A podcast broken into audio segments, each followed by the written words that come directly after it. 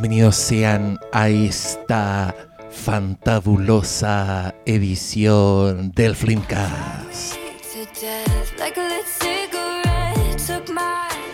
Acaban de pasar los Oscars, querido Cristian Briones. ¿Cómo estás tú? Bien, todavía contento. ¿Cómo, No cómo van los días Parasite? Eh, van bien. Oye, la- a la gente le gusta Parasite, weón, está la cagada. Qué bueno. po. ¿Hace cuánto que no veía algo así incontestable? Igual me preocupa. ¿Te, te preocupa que el 2020 sea un... No sé si va a aparecer. No, no sé si va a empezar a aparecer un backlash apestoso.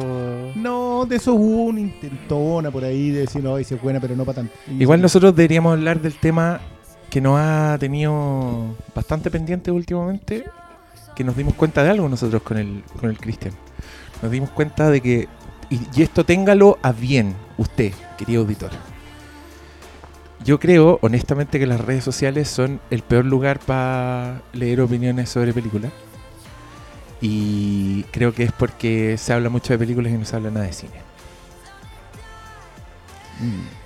Eh, Yo ni siquiera diría que yo- se habla de película. Yo le dije esa weá al Brione y ahora el weón anda mandando pantallazo de tweets indignantes Es que, es que entretenido. y me hace rabiar. De repente yo voy por la calle y leo una weá y digo, puta la weá, ¿por qué? ¿Para qué mandáis esas weas? Ahora te encaro, ¿por qué ¿para qué hacía esa weá? ¿Qué onda? Ah, a ver, Es como esa mira, gente que manda fotos así de accidentes, weá no, asquerosas. no voy a decir que alguien nos mandaba comentarios muy extensos sobre otras cosas de otros espacios de conversación.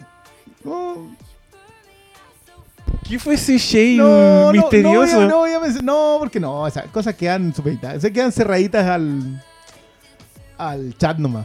Pero sí, y sabéis que yo, te, yo diría que no en todos lados. Facebook todavía, cuando tú te largáis en una conversa en Facebook, porque el espacio es más largo, igual puede haber cosas más interesantes. Instagram no. Y no Instagram es de mono, no, nomás. Instagram es- de mono y stickers. Y, statement.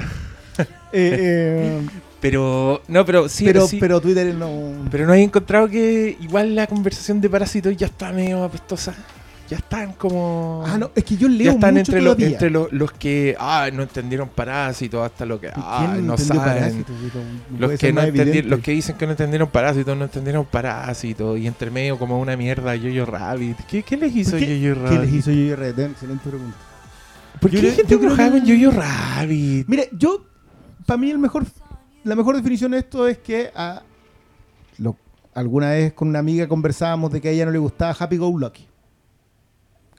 Porque decía que era insoportable que esa mujer estuviese contenta todo el tiempo, que estuviese feliz todo el tiempo.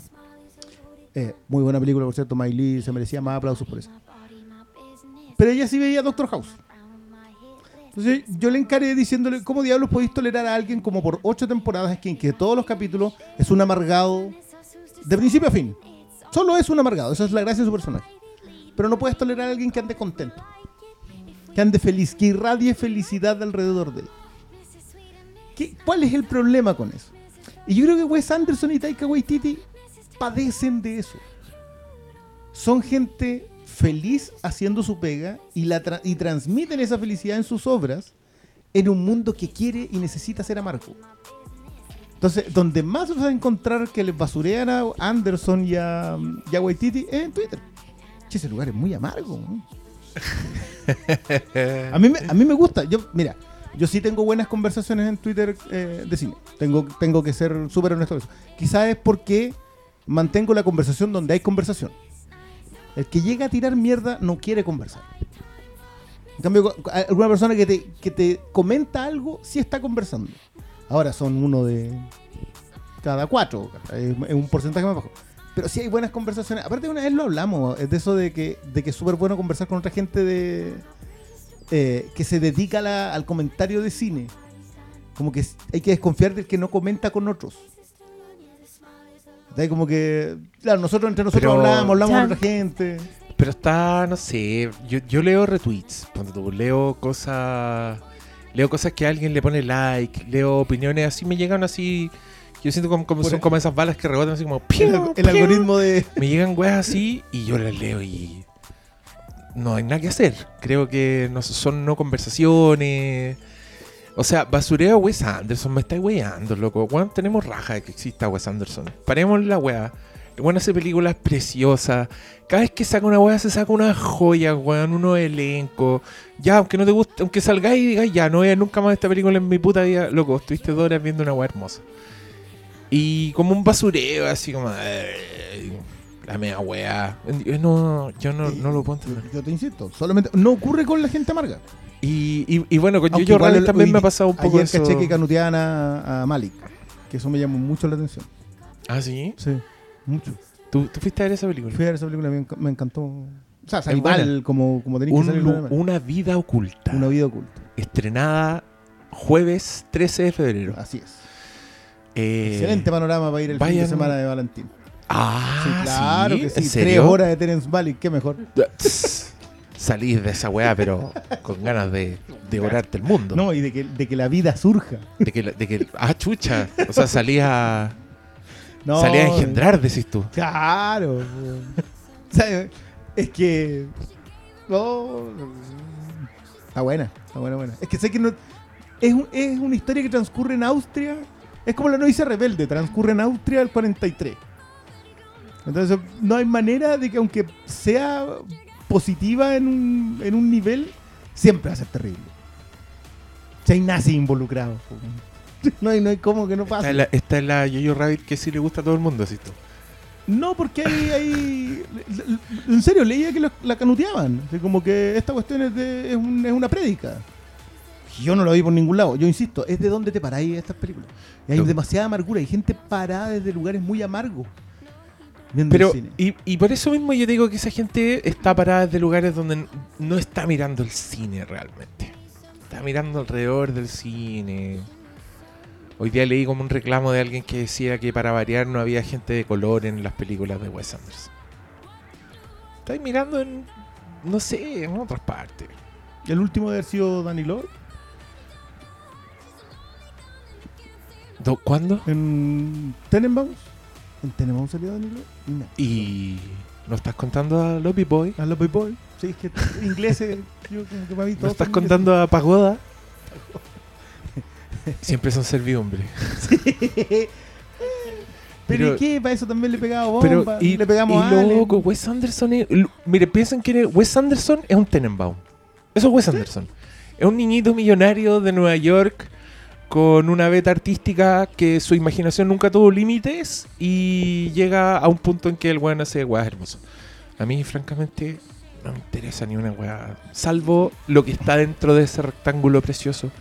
Tal como ahora tengo, no, te- no la tengo en un rectángulo, la tengo en el cono del silencio. Porque todavía no la he presentado. ¿Cómo estás, Natalia? Hola, bien. acá. Bienvenida a este humilde set de grabación, que hoy día estamos relajados. Sí, está bacán, me gustó. Oye, cabros, les cuento Oye, que... espérate, quiero agregar algo. Dale, ¿a qué? A Wes Anderson. No, no, no, no, no. Es que me siento como Harley Quinn acá, que no me presentaba y no podía hablar. Eres mi Joker. Ninguneando mi opinión. Em- emancípate, po. Me voy a emancipar, voy a, voy a opinar. no, pero con respecto a las redes sociales, igual a mí me da como lata el argumento de amargados, porque igual lo ocupan N pa cuando uno tiene una mala opinión de una película, o ustedes que tienen más, más retweets, más replays, todas esas we- weas. Eh, también les ocupan ese argumento. No, es que ustedes son amargados, no son capaces de ver la Sí, genialidad po, que tiene. El, amargo, a, que mí, tiene me lo- a mí me lo dijeron mucho por, por Star Wars. Sí, también, pues, ¿cachai? Pero Como, Te duró como dos años. Pero cuando estáis Yep. hablando de película y de su calidad, a veces, pucha, tenéis que ser amargo, po. Pero ya cuando te molesta la felicidad, como en Jojo Rabbit, o te Es molesta que- la belleza, el como en. Wes Anderson, ya es otro nivel de amargura, creo. Es que yo creo que, te- ¿sabéis que Igual tiene que ver con el goce generalizado. Yo, yo tengo más problemas con la segunda ola casi siempre. ¿En qué sentido la, segunda La ola? segunda ola de comentarios suele tener Ah. que ver con cómo fue la primera ola de comentarios. Es como una respuesta. Sí, es una Sí. reacción. y la segunda ola de comentarios, esa es lejos la más desagradable. A mí esa me carga, me cae mal. Y, y siempre llega como tres meses, seis meses después y cuando tú ya la pasaste bien y... y- Después y de le- todo el le- amor. Claro, y le sabís las pifias también a lo que viste. Que es lo peor de todo, porque el otro día alguien decía esa cuestión como que dejen de analizar películas y dejen que la gente la disfrute. Yo lo primero que leí eso, me vino como un escalofrío y dije, ¿en serio analizar las películas hace que deje de disfrutarlas? Porque me mataron mi existencia. po. Yo, yo lo que yo termino de ver una película, mientras veo la película estoy viendo otra cosa. Y, la- y- y muy probablemente la disfruto más por eso. O O sea, la disfruto sí. en un nivel. O sea, eso. cuando pudiste estar una semana entera hablando de la cuestión, es, es disfrute Y- mismo. Y un mes y un año. ¿cachai? y en la raja cuando te pasa al revés, cuando alguien te dice otra cosa de la película que no habéis visto. Por eso yo como que no... Yo leo nomás, por ejemplo, pasar lo de Parasite. El otro día leí un, un tipo que hizo un hilo sobre los colores. Solamente centrado en los colores de Wow. Parasite. Y dije, ya, esto está bueno. ¿cachai? Ujú. Pero hay otros que se... O sea, el tema de clase va a ser la conversación sobre Parasite porque es la más obvia. Claro. Pero el tema de la artesanía todavía está en conversación. Eh, Alguien el otro día me defendía que Parásito debió haber ganado edición por sobre Ford vs Ferrari. Eh, y era interesante el planteamiento, porque eran mucho menos cortos de lo que uno esperaba. Hay mucha secuencia que está más directa. ¿cachai? Entonces, claro, pero ya está ahí en, es, en lo que le llaman field Twitter, po, que es la conversación cinéfila en Twitter que está como más escondida y que tenéis que filtrar la caleta. Hay que que- seguir a las personas correctas. Hay que interactuar con ellos. Entonces, ese es el tema. De repente... ¿Y que desactivar los retweets? ¿Por qué? Porque ahí en los retweets es donde llega la... Ah, yo tengo desactivadas Ah, las cuando notificaciones te- de gente que no, no sigo ni me sigue. Ah, Ah, qué inteligente. Ahí qué esa cuestión de repente. Es que, ahí tengo que es seguir que hay una weá que hay una weá que es norma en, en Twitter y es que si alguien te contesta y no te sigue, quiere pelear. Sí, es el O, o quiere tirarte una mierda. Es una weá que perfectamente. O qué inteligente, Brian. Voy a hacer lo mismo. Voy a hacer lo mismo. Voy a desactivar esas notificaciones. Pero es más entretenido Háblenle al ignorarlo. vacío. No, es que por lo general no, No, es que, no es se que puede no lo hacía a propósito tampoco. Porque yo de repente tengo que volver a meterme un tweet para ver que tengo 5 o 6 respuestas que yo no, Que no había que no visto. había visto porque no me aparecía la notificación. Ya, pero uno y la mayoría está pendiente de Twitter, qué paja. No, es que yo de nuevo, yo creo que es, es la más inmediata de las redes hoy día. Ujú. ¿Cachai? Porque por el algoritmo de Instagram podéis venir a ver una respuesta una semana después. po. Podéis ve- venir a ver un post como cuatro días después. De alguien a quien seguís constantemente, ¿cachai? Entonces no te sirve para la interacción. Es buena la interacción en Twitter, si el problema es que con quién y qué de qué. Es que hay mucho, no hay filtro. Claro. Y todos opinan también, po. Lo cual está muy bien, pero de repente salen unas opiniones sacadas de, de la raja.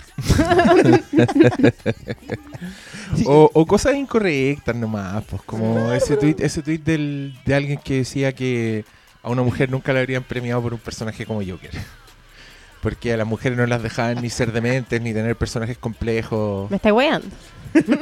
Y, y todos dijimos eso, pues, pero era como una discusión súper ahueonada. no, o esos pero- otros que decían era que... como la segunda respuesta le dieron una lista de ganadoras. Pero había gente como de- descartando esa weá porque el weón era hombre. pero, ¿cachai? Como ah, pero ahí típico uno que se un queda con el hombre. argumento y no con la Entonces ahí yo no entendía, yo decía, puta, esto- entonces estos personajes son malos, como la Misery, la Monster, todos esos son malos personajes porque no los considero. No, sé, no entendía. Sí, Pero- es, que, es que es lo que yo hablaba de lo posttextual, po. Cuando estáis analizando las películas, no desde lo que la película le dice al mundo, sino desde cómo tu mundo se relaciona con la película. Que es un, que es un eh, análisis súper válido, pero no le podéis pedir a la obra que cambie. La obra es la obra, está ahí, ya fue. Y, y si tu mundo dice que esa obra no tiene el peso, no podéis pedir que el resto la vea igual. No, no sé, yo creo que estoy picado nomás, porque el otro día leí, weón, unos basureos a Tarantino.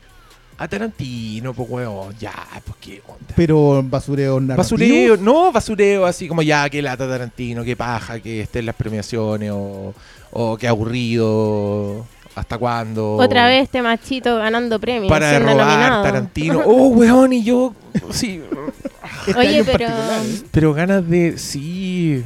Pero ¿Por esa gente es súper malagradecida. Yo tengo una teoría. Creo que alguna Gente vez que no tiene capacidad de asombro, no sé. ¿Cuál es tu Eh, a, a propósito de James Cameron, que siempre le tiran caca Ah, por. Avatar. Y un día le dije al Diego que era como las barras bravas. Hay cachado que lo, como los hinchas del Colo es como, ay, un jugador del Colo lo hace mal y es la cagada y pelean y lo odian y le tiran sillas.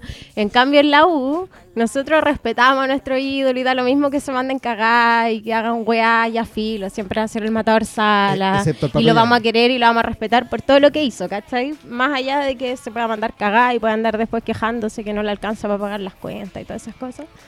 Pero hay un respeto, ¿cachai? Hay un respeto a lo que hizo y a lo que aportó en su momento. Y si ya no te gusta, bueno, pero Conservemos el respeto Es también. que yo creo que en el cine el tema del respeto no, no existe porque tampoco...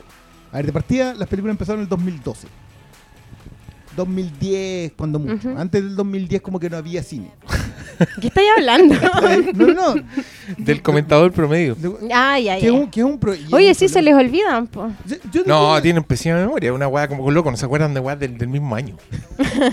yo- Yo, nunca se me olvidó, solo un paréntesis. Un tweet que era un afiche de Star Wars The Force Awakens de la Rey levantando la espada culia.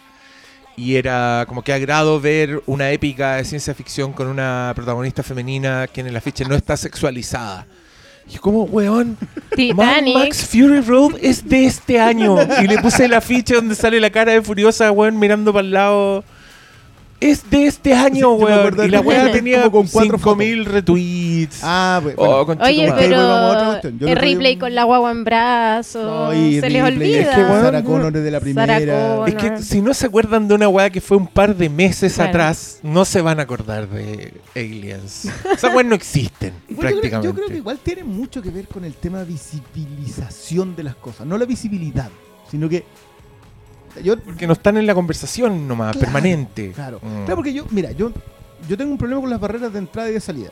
Yo no tengo ningún problema con las barreras de salida. Tengo, creo, un debate súper necesario sobre la- las barreras de entrada.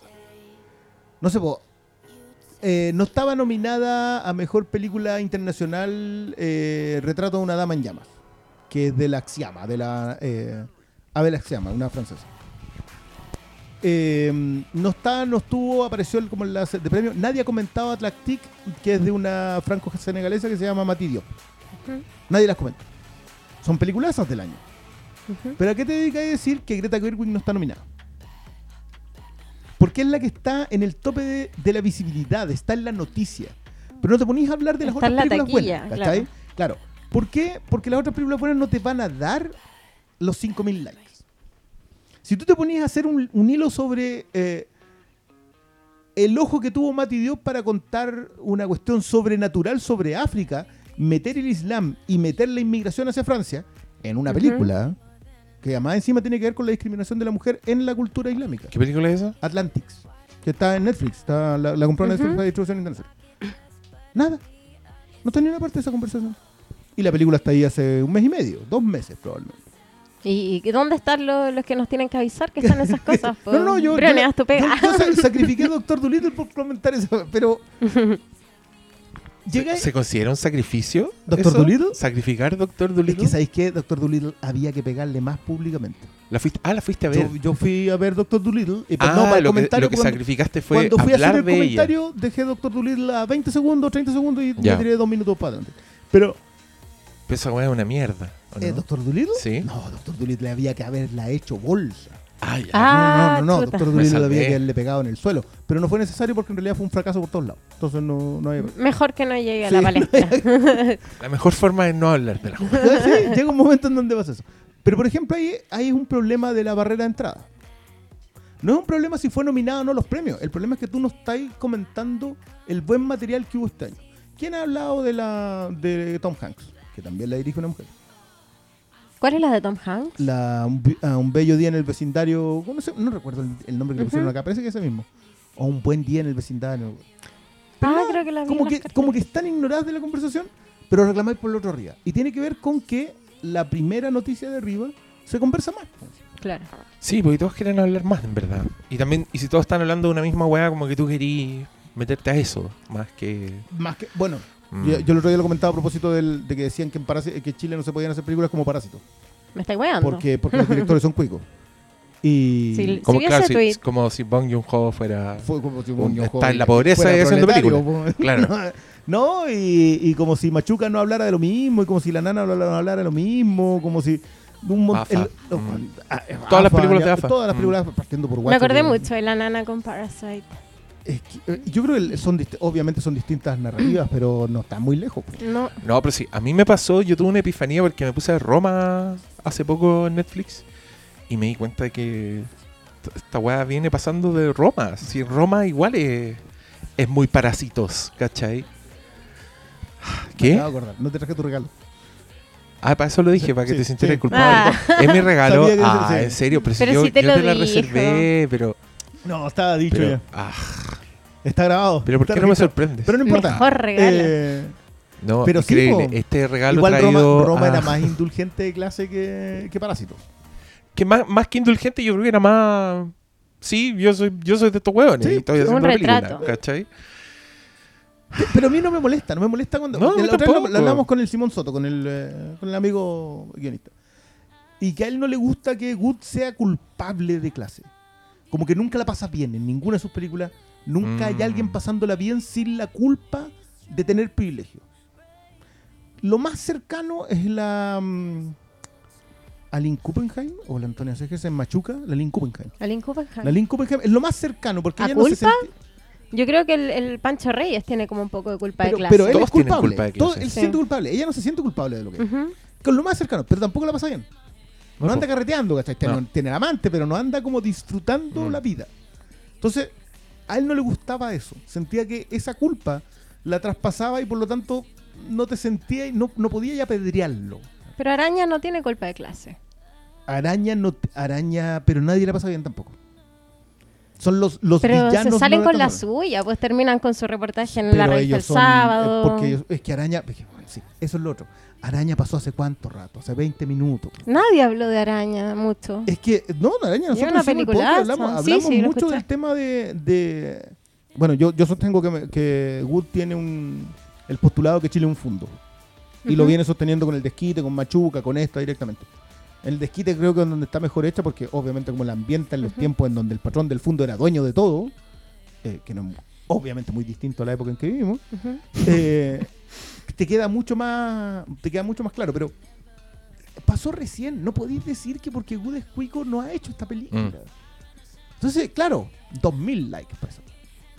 Tú te ponías a desmenuzar perro bomba araña eh, que son solamente del año pasado. Mala junta el primero de la familia la nana 20 películas de aquí en la última década Bueno, el primero de la familia es. Brígido esta weá. Oh, yo vi esa weá. Sí, pues, si la comentamos incluso en, la- en el podcast, la tiraste así como Sí. puta cabros, veanla. Sí. Onda media. Oye, sí, cabros, créense una cuenta en onda media, con una a la semana, una al mes chilena que vean.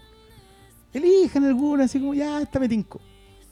Por, por verla nomás, si, si tampoco, a nadie le hace daño ver una película Ahora, acá, no, Hay películas igual buenas no, no deja de ser cierto que con cineastas como Matías Vice tienen toda la razón del mundo. Por supuesto. O sea, el- el- con- El y género del, del cuico con pena es una, es una wea real.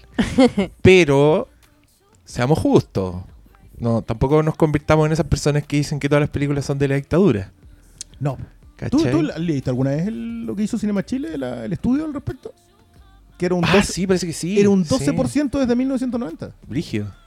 Un Es 12% poquísimo. no era nada. Súper penca esa acusación.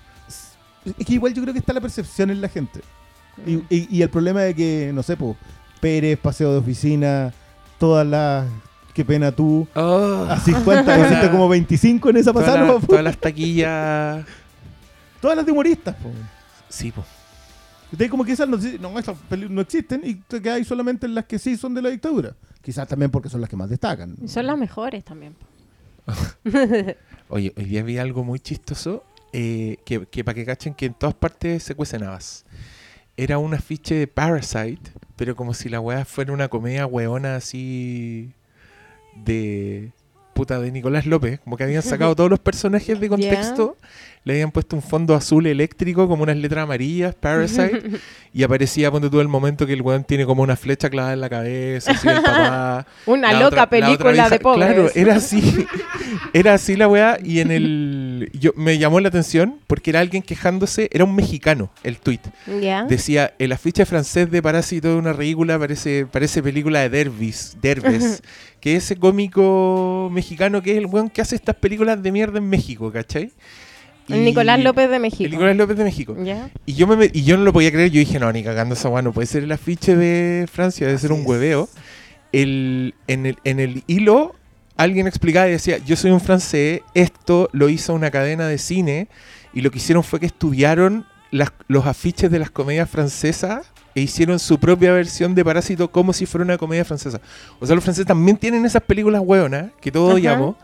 Y el afiche les quedó increíblemente parecido al código que se usa en todo el mundo para ese tipo de películas. ¿cachai? Entonces dije, ya, el que Parasite esté despertando incluso estos lazos nuevos así entre, entre naciones, que te das cuenta que una weá está pasando en todas partes igual, eh, también te habla de... Eh, bueno, yo, yo siempre tengo esa discusión con, con la gente que dice como, no, yo ando buscando solo cine francés e italiano, porque tú sabes mucho mejor que... Bueno, es porque veis las películas filtradas, pues acá te llegan dos, tres películas francesas al año, que son las mejores películas francesas Claro. del año, y no te veis todas esas comedias con neta, pues. No, pues, Si la, a ver, comedia de esas igual, francesas igual que lleg- llegan top. claro, claro. Eh, oh Dios mío, que hemos hecho? ¿Cachai? Esa, Esas esa películas llega- de señoras divorciadas en la playa. Eh, Oye, la otra como seis una por lata. año. en el biógrafo. Dos de Isabel Yuperdi y dos de Catherine Deneuve. Oh. Bueno, pero esas cuestiones que te, te llegan. Te llega tan filtrado todo ese cine que en realidad tú estás viendo las que son las premiadas. Y, y si tú probablemente eres un francés que solamente viste las que mandamos a los Goya y las que mandamos al Oscar, también decís que el cine chileno debe ser una, oye, Una joya. cine están haciendo en, en Latinoamérica. Claro. Entonces no. Igual sí, obviamente el, el- el nivel es otro, pero. Pero no es. Como que hay como, como que hay que sacarse un poco el prejuicio. Y te voy firmado si agarráis las películas de Corea. De más debe pasar lo debe mismo, pasar po. lo mismo, si no es. Es que en todas partes, así, igual por eso encuentro súper injusta la crítica a las películas chilenas y el hecho de que hay algunas premiadas, que hay algunas reconocidas, ya es un gran mérito para un país tan chico. Y con una industria Y tan con una industria tan pobre, pobre, pues, sí, pues donde no hay fondos para hacer películas, donde el fondarte es como lo único que hay, esa cuestión del Banco Estado, que ya creo que no existe. No, ya no, no. Pero Entonces, ese era un crédito blando, se queda lo mismo. Pero igual como era un aporte, po, Sí. y que cada vez hay menos. Es que más encima, mira, a ver, convengamos en que eh, en el cancelado muchacho lograba financiar sus películas porque el tipo hacía placements y hacía un trabajo publicitario, Para mantener la película viva. No, y, y porque, perdónenme, pero no hacía película. No, es que hay yo, yo encuentro que weón, son sub. No, no tienen el suficiente lenguaje audiovisual para que yo diga esta weá es una película. Ya, es que ahí está justamente el cine chileno todavía está en el nivel de la guerrilla. O sea, los- la gente que está haciendo cine, el- lo de mala junta de la Wikimilla, Es preciosa esa y película. esa cuestión es Maravillosa. ruda de verdad. Y ahí tenéis Ujú. conflicto de clase, raza y de todo, sí. ¿cachai? Pero hay que está, está como escondida y la gente no habla de ella porque Es que se exhibió como en una sala. No, y llegó por una distribuidora que se llama Distribuidora de Cine Independiente. Imagínate lo que es llamarte Distribuidora de Cine Independiente en Chile. Son- ya, no, son como seis pelagas. La llegaban a vender en bicicleta los cabros. Así como que no era. Pero mala distribución, mala exposición, muy poca atención de la gente que supuestamente está conversando de cine. ¿cachai? Y que estaba hablando de conflicto social también. Y ahí está el punto. O sea, si tú te metías al otro tema y decías en Chile no se hace eso, mínimo, ni- no te inscribáis en Onda Media. Hazle clic nomás para saber qué películas chilenas hay en la última década. Claro. Nada más. cata. Entonces, no hay una conversación con la mínima pretensión de informarse. Todo es una declaración, todo un statement. Y en los statements corre mucho el problema de que tú miráis la cuestión pasar y te enojís y decidís no hablar. Ujú. Y esa es la peor parte. Yo, yo me, a mí me encantó cuando el Oscar salió contra Emma. Creo que es la única vez que he visto a alguien decir, ¿sabéis qué? No, loco. Esa cuestión no estaba bien. Pues Yo, yo la vi, la encontré pretenciosa y un montón de... Me gusta el lenguaje de la reina y todo, pero dije, no, esta cuestión no es lo mío. Pero como que no le quise pegar. Pero Oscar se atrevió a pegarle donde tenía que pegarle. Porque no, si era, un- era una fetichización que no, no, Yo no vi Emma. no sé si valía mucho la pena. Hasta Yo la vi como que no. Era lindo el cartel igual. Era, y era linda la película. Si la reina igual tiene manejo, si no es. No ha hecho pocas películas. No, pues es un tipo que igual sabe su resto y que también tiene lenguaje. Él retrata súper bien épocas. No sé si sus películas son tan buenas, pero su puesta en escena igual es bonita. No, ahí tiene A mí Alfredo me Castro, gusta, sí. tiene mujer así en la vida. Antonia Segers igual seca. Me cae bien. Y ya están peleados, ¿no? Ya no actúan en sus Ah, no, no, películas. no, yo, yo ahí no me meto. En, lo- en lo- en- en la, en la vida de la aristocracia yo no, no. Oh, no es santo mi devoción ese señor. No, eso no, Eh, pero, pero igual da para la conversa. O sea, mucho Oh. menos que Wood, pero da para la conversa. Sí, es que yo creo que Wood es, es el, el Santo Padre. Sí, sí, yo también. Siento que el weón tiene una mezcla de, de cine clásico, como de cariño por el cine, puta, en su esencia más, más pura y su propia voz y, weón, consistente en las actuaciones, el loco. Sí, le, le saca el Siempre en jugo sus películas. gente. Weón, las- yo creo que las mejores actuaciones que he visto en el cine chileno, así, de este weón. ¿Tuviste Ramona? Vi Ramona, Porque ahí, preciosa. ahí exprimió gente. Sí. Ay, No, y Ecos del, y del Desierto. No, con el weón. desierto. O del desierto para mí es el mejor trabajo televisivo que se ha hecho en Chile. Y, y loco, esa, la actuación de Felipe Armas, me estáis weyando. Ese weón, el milico. Que, que, que tiene como ese monólogo. Que Ah, weón ya, es ya, que es, es Pierre Lafont. es como un weón así que tú nunca en tu cabeza dijiste este weón es un actorazo. Bueno, también actúa en Araña, pues el señor Sí, cuando es mayor. Pero en esa película el weón es loco Hitler. Vean esa weá.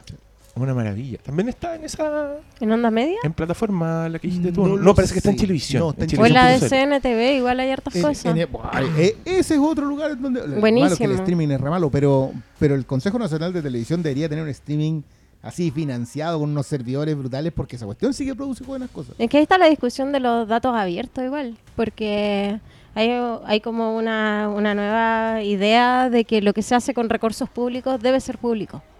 Bueno, todo lo que se hace con el Consejo Nacional de Televisión Ahora para- es público, pero es nuevo. Sí, sí, el problema es que tienen una moratoria en función del canal que decide exhibirlas, que, que postula para exhibirlas.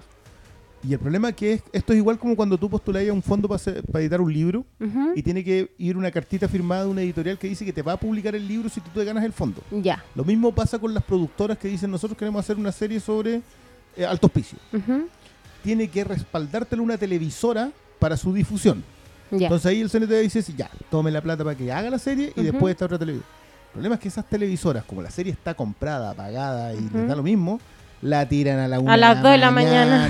le tiran comerciales en el último cuarto. Yo de verdad mataba a la gente de Mega para la, de- para la cacería. ya. O sea, pero, pero de verdad le hubiese bueno, y Televisión compró, creo que la batalla de Chile también en algún momento no. para no exhibirla. No, o TVN, TVN, TVN, sí. Si lo de TN, eso ya otro. Y Pero el TVN dio Chicago Boys. Y esa, esa se la, esa se la, se las compro porque la dio en el momento exacto. o sea.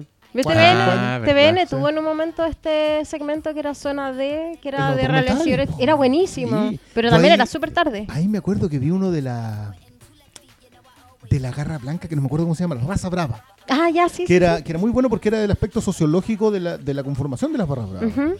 Eh, y salía Guillén en los tiempos en que todavía era periodista y era sociólogo. ¿cachai? ujú. Y era, me quedé pegado y después supe la polémica de esa cuestión que los cines decidieron no exhibirla porque iban los barristas. po. No. Y entonces cerraron, ¿no? Dijeron, la sacaron al segundo día. La estrenaron el jueves y el viernes y la cerraron. Bueno, sí, no digamos que son los cabros de mejor comportamiento, pero igual Pero, es discriminatorio pero van al tal, po. cine, sí. Sí, po. Y hubiese sido así como un éxito de taquilla en documentales, porque ya los dos primeros días estaba lleno. No, y además que en las barras, cine, pero en las barras hay gente súper letrada que de verdad está analizando la situación. De hecho, el Colo Colo tiene su No, club la- social Colo Colo que tiene un postulado general, político. Todas las barras siempre han tenido como una. Porque nacían de otro lugar, ¿cachai? Claro. Nacían como la respuesta a la adquisición empresarial de, la, de las. Es un tema de clase siempre. ¿no? Ellos están la- hablando del tema de, del Y por SA. eso se coordinaron y por eso Claro. tenían todo el tema cuando que, que uno iba un día, uno iba al otro a, la, al- a la plaza de la dignidad, recitales, como quieran llamarlo. Ujú. Pero mm, el problema siempre es el- el que te queman las cosas. po. Y el problema es que te queman la casa. Lo que pasó en el ¿Quién es uno para cuestionar? ¿Quién es uno para estos días? Pero igual. No, pero es una conversación mucho más larga y no tiene mucho que ver. Pero me, me llamó la atención lo de Raza Brava después porque. Porque tú se la vendieron a TVN para darla en zona D. Eh, después de como 20 días de que había pasado hasta otro. Y ahí recién como que re- pesqué como los diarios y, y- y- Ujú. por esos tiempos los diarios. y como que leí lo de la noticia de, que lo habían, de que Cinemark, que era la cadena que lo había comprado, decidió sacarle de todas las salas. Chuta, qué lata. Malo. Hoy día estamos chasquicasteando de verdad. ¿eh? Está No podéis- bien. Sí, no, pongámonos. Hace rato que no teníamos un programa así, hemos hecho puros lives. Y tuvimos el de lo mejor del año, que era. Tiene que estar bien ordenado ese, para que Ese- salga. ese, sí. Y estuvo bien ordenado este año. Estuvo bueno. Me encantó. Sí, va entrete. Oye, fueron los Oscars, po. Fueron los Eso, eso era parte del charquicasteo también, era parte de la pauta. Nos juntamos en los Oscars, yo tenía todo el equipo aquí para grabar, pero la verdad me traicionó la realidad. Porque lo estaba pasando muy bien y como que se me olvidó. ¿Qué me importan estos micrófonos? La Sí, vida es así que hermosa. lo dejé ahí nomás y ya, porque Y, y estábamos, no habíamos acá ni a grabar, lo dejaste ahí prendido nomás. ¿Eh? Sí, pero es chistoso porque tenía todo conectado. Tenía la tele, el audio de los Oscars, toda la weá. que yo- Sí, es que, a ver, convengamos eso sí. Que cuando grabamos el año anterior fue más fácil, pues éramos tres hueones, estábamos aquí grabando, en cambio acá había más gente. Yo sentía que iba a excluir a, a mis invitados si me ponía a hablar uno, micrófono. uno eso y dos que yo creo que esta ceremonia, independiente de lo satisfactorio que fue en general, no tuvo un momento como el de Lady Gaga con Bradley Cooper. Así que yo voy a con eso ya me doy por pagado de no haber hecho este año. no, no, pero esta weá Y estaba más parecía. Pero parecía estadio acá, Sí. eran gritos, weón, cada vez ¿Y que ganaba y perdía alguien. Era, Era, fue hermoso. muy heavy que yo con la gente que lo he comentado en la semana en la tienda, mucha gente me ha hecho el mismo comentario. Fue gol de Chile. ¿Por Sí, qué diablos conectamos sí. tanto? Quizás, bueno, igual en nosotros, nosotros seguimos al- a este coreano hace... mm, Yo igual, Mucho quiero, yo igual quiero decir que no estoy cómodo con la cantidad de fútbol que ha habido en esta, en Ah, esta conversación. perdón. Como que no paramos. No, yo me hago el weón así para ver si pasa la weá, pero volve- oh. Ya, sí, fue gol de Chile. Fue gol de Chile. es ya. parte de... Pero sí, celebramos, gritamos. Y en, los y en los dos finales, ¿eh? Porque director, director no. Que además las medias sorpresas. Es que siempre po. esperamos que se acabara el, el Bong Joon-ho y nunca se acababa. Qué lindo. Yo creo que con guion dijimos ya, hasta aquí Estamos llegaste, dados. estamos listos. Y, y ¿sabéis que Lo conversaba también con alguien que decía que si ganaba, había cinco películas más que si ganaban, nadie se enojaba. ¿Cachai? Si ganaba 1917, que no es exactamente la película que yo hubiese dado por ganadora, pero si ganaba, ya, sí, es entendible. A mí no me- a- es que sí, a mí tampoco. Era, creo que es la que menos me gustó de todas las mejores películas. Pero es, un- es se una tremenda entiende. película, Claro, ¿cachai? po. Entiendo perfecto. Y no me indigna como otras weas cuando. no, no hay Green Book, pues. cuando el artista me estáis weyando. Oye, ¿Quién no pude se terminar de ver esa ¿Quién película. se Ni acuerda la cagadas? ¿Qué Yo otras la empecé a películas? ver una paja. Bueno, los últimos 10 años de los que son, encuentro que son, son como el pico, son muy fome, weón. ¿Sabéis qué? Ni un clásico, ni una wea que tú digas, esta wea la voy a ver para siempre. Yo ¿Cuál? creo, que la, yo creo que la La Land, ponte tú, va- Pero si no ganó La La Land. No, pues, Ganó pero, no, no, no, Moonlight. pero este, este es mi, este es mi punto. Alguien, no, igual yo Moonlight, la- de hecho me la dejé, pero, pero bueno. Alguien hacía el comentario a propósito de quiénes habían ganado mejor director. Que era como que hay un solo norteamericano que ha ganado en la última década. El resto son cuatro mexicanos o cinco mexicanos. Cuatro mexicanos. Eh, dos ingleses. pero Iñarritu ganó dos años Dos años seguidos. Pues huevo, esa wea, una vergüenza. No, no, no. Mira, yo te reconozco que el primer año no tengo mayor problema. Yo creo que se lo podían dar por Berman. Ya. Lo entiendo. Pero el segundo año. Yo no le tengo tirria a Revenant. Me parece una película más que aceptable, muy por encima de la media. No me gusta que se haya ganado el Oscar DiCaprio por esa, porque creo que. Yo, tú sabes que yo a Shooter Island le tengo un cariño profundo. Sí. Y concuerdo con mucha gente que dice que su mejor actuación es Eras una vez en Hollywood. Concuerdo contigo en eso, concuerdo en general con mucha gente que dio todas sus cotas. Todos los puntos altos que DiCaprio puede dar, los dio todos en una vez en Hollywood. Pero una lástima ya se lo hayan regalado por la otra cosa. Y en el Pero logo de mí- Wall Street le de- hizo tan vaca. No, yo, yo ahí tengo otro problema con el pulso de, de Scorsese y creo que justamente no brilla DiCaprio más de lo que debería, o sea, mejor de lo que debiera brillar por, por ese pulso. Pero es una, una No, yo, si tú crees Yo que Leonardo. DiCaprio no brilla en el logo de Wall No, no, Street, no, yo no, estoy en es que- completo desacuerdo Es que contigo. creo que son los vicios o sus clichés lo que mejor le funciona en el logo de Wall Street porque es un personaje. Es lo que pasa con Lupita Nyong'o en As. Es el tipo de actuación que uno no tiende a creer que es una gran actuación porque roza en la caricatura. Y eso es lo que me pasa a mí con el logo de Wall Street. Puedo estar equivocado, pero es lo que me Pero pasa. a ti te gustan los cómics, ¿qué tienen de malo las caricaturas? Eh, porque el Igual es el cine bonito, en si es movimiento, cine, pues, es es el- teatro. Sí, pero no. Es que yo, es que yo te voy a decir que un cocainómano estafador de Wall Street Está bastante no hay otra caricatura. forma No de, había- no había otra hay manera de forma hacerlo. representarlo. Y yo en esa actuación de DiCaprio veo que el loco, porque como lo hacía antes Scorsese, hacía que pasaran décadas en, en la vida de sus personajes, pero el weón dejaba que la actuación hiciera eso. Y DiCaprio en las primeras escenas del logo de Wall Street es un pollo que no sabe nada de la vida, Ah. que está como encogido el weón, no sé qué se hace en el pelo, pero que se quita 10 años y conoce al Matthew McConaughey cuando le hace el... "Mhm". y tú veis que el weón está tan horrorizado con el mundo de Wall Street como todos nosotros y dos escenas después el weón está teniendo, está, se está mandando un discurso en cocaína, pegándose en el pecho como gorila y después se está comportando como si estuviera paralizado por, por las drogas, weón, en la misma película y después tiene una pelea con Margot Robbie que te horroriza porque es como... Puta, todas las escenas de abuso doméstico que mete Scorsese en sus películas... Son todas buenas. Oh, weón, son- es, es terrible. No, y aparte Entonces, que como que cambia la cámara. ¿sí? De- yo creo que se podría hacer un estudio sobre esa escena. Desde Mean Streets en adelante. Pero para mí ese fue el... Wow. ¿Y quién se ganó el Oscar ese año en vez de DiCaprio? Debe ser alguien con prostético. El, el, el- Louis. el Dallas Buyers Club. Ah, parece Ah, ay, a mí me gusta Ah, esa película. Mm, sí, sí, Sí, sí. Es que ese es el problema. Yo de repente, uno dice, ya, perfecto. Irishman no se llevó nada este año. Nada. Se podría haber ganado mejor película sin ganarse nada más. Sí, cagaba la Porque risa. la suma de todo le daba. Ah, sí. Y, era, y habría sido un Oscar mejor dado que el Y- de Spotlight, y- por ejemplo. y, por ejemplo. Oh. Yo con la- ese te- yo con ese pero- tengo más yo- problemas todavía. Pero es que, weón, si las ganadoras del Oscar de mejor película ya son buenas, pero El discurso todas del las que tenían al lado probablemente hayan sido mejores.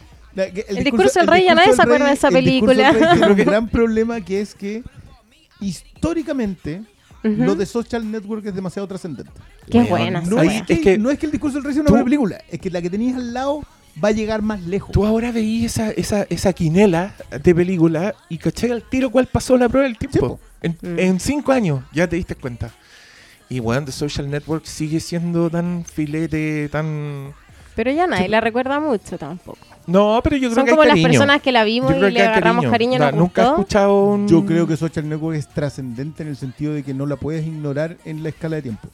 Mm. Como que lo que hizo Sorkin y Fincher es demasiado, Sí. son demasiado importantes en definir una época.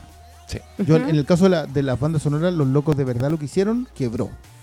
Es, de, es patear tablero. Yo creo que lo que hizo Sorkin con, eh, con Fincher, patearon el tablero. El problema es que, como película así redondita, puede que el, el discurso del rey sea más apreciable en el momento. Pero no estás midiendo el hecho de que esta otra que está al lado, lo que, acaba de, lo que acabáis de ver y lo que acaba de pasar, va, el tejo viene tirado para adelante. Que yo- es mi yo- problema con Mad Max Fury Road. No, es que ahí, pues ahí yo no puedo hablar ¿Qué porque problemas tengo... tenéis con Mad Max? que, que yo creo que era una película que tú la viste y tú sabís que esa cuestión es más grande de lo que acabas de dimensionar. Una sola vez. Mm. Una sola vez la viste en el cine y decís, esto es más grande que lo que acabo de ver. Yo, yo siempre he contado una anécdota, yo, vi la, yo la vi en una función de prensa en donde todos, todos, desde el más anciano hasta el más cabro chico, salió no sabiendo lo que le había atropellado. Wow. Todos. Y desde le critiqué más puro hasta el bloguero con menos herramientas. Todos salimos exactamente en la misma. Por Dios, que recuerdo. Claro. Y eso, claro, no, pero tú no la viste con, tú la habías visto unos cuatro días antes. Yo la vi, yo la vi como 10 días ¿Por qué la viste antes? Porque. Ah, es que fue un lindo momento. Yo lo recuerdo como uno de, mi- de los hitos de mi carrera. De tu vida. No, es que lo, que lo que a mí me pasó con. Bueno, yo creo que en esa época eh, George Miller ya era mi director favorito. Después de.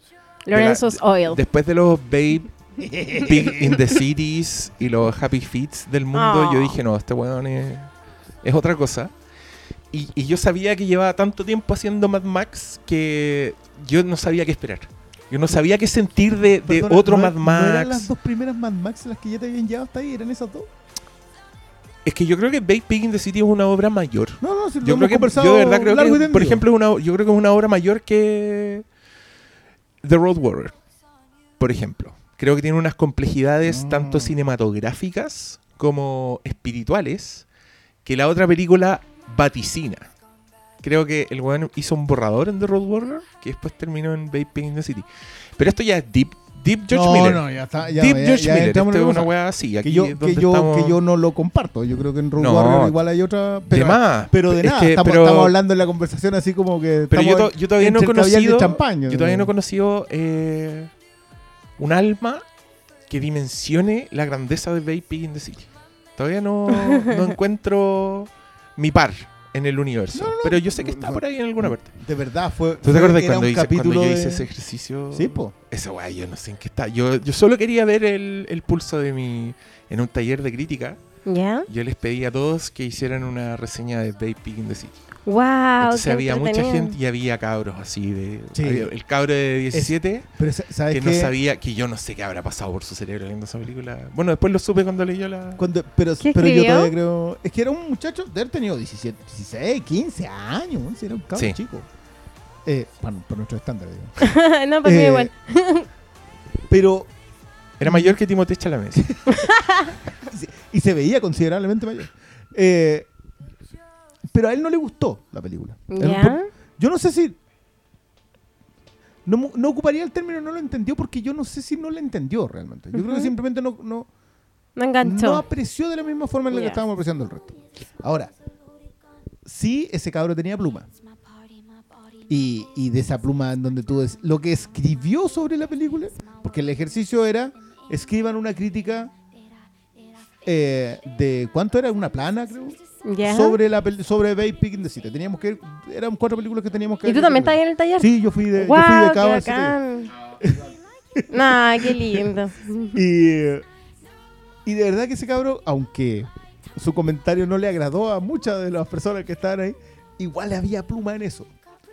Pues que, yo creo, yo, yo soy un fiel creyente de que en general en el comentario y en la crítica hay un tema generacional.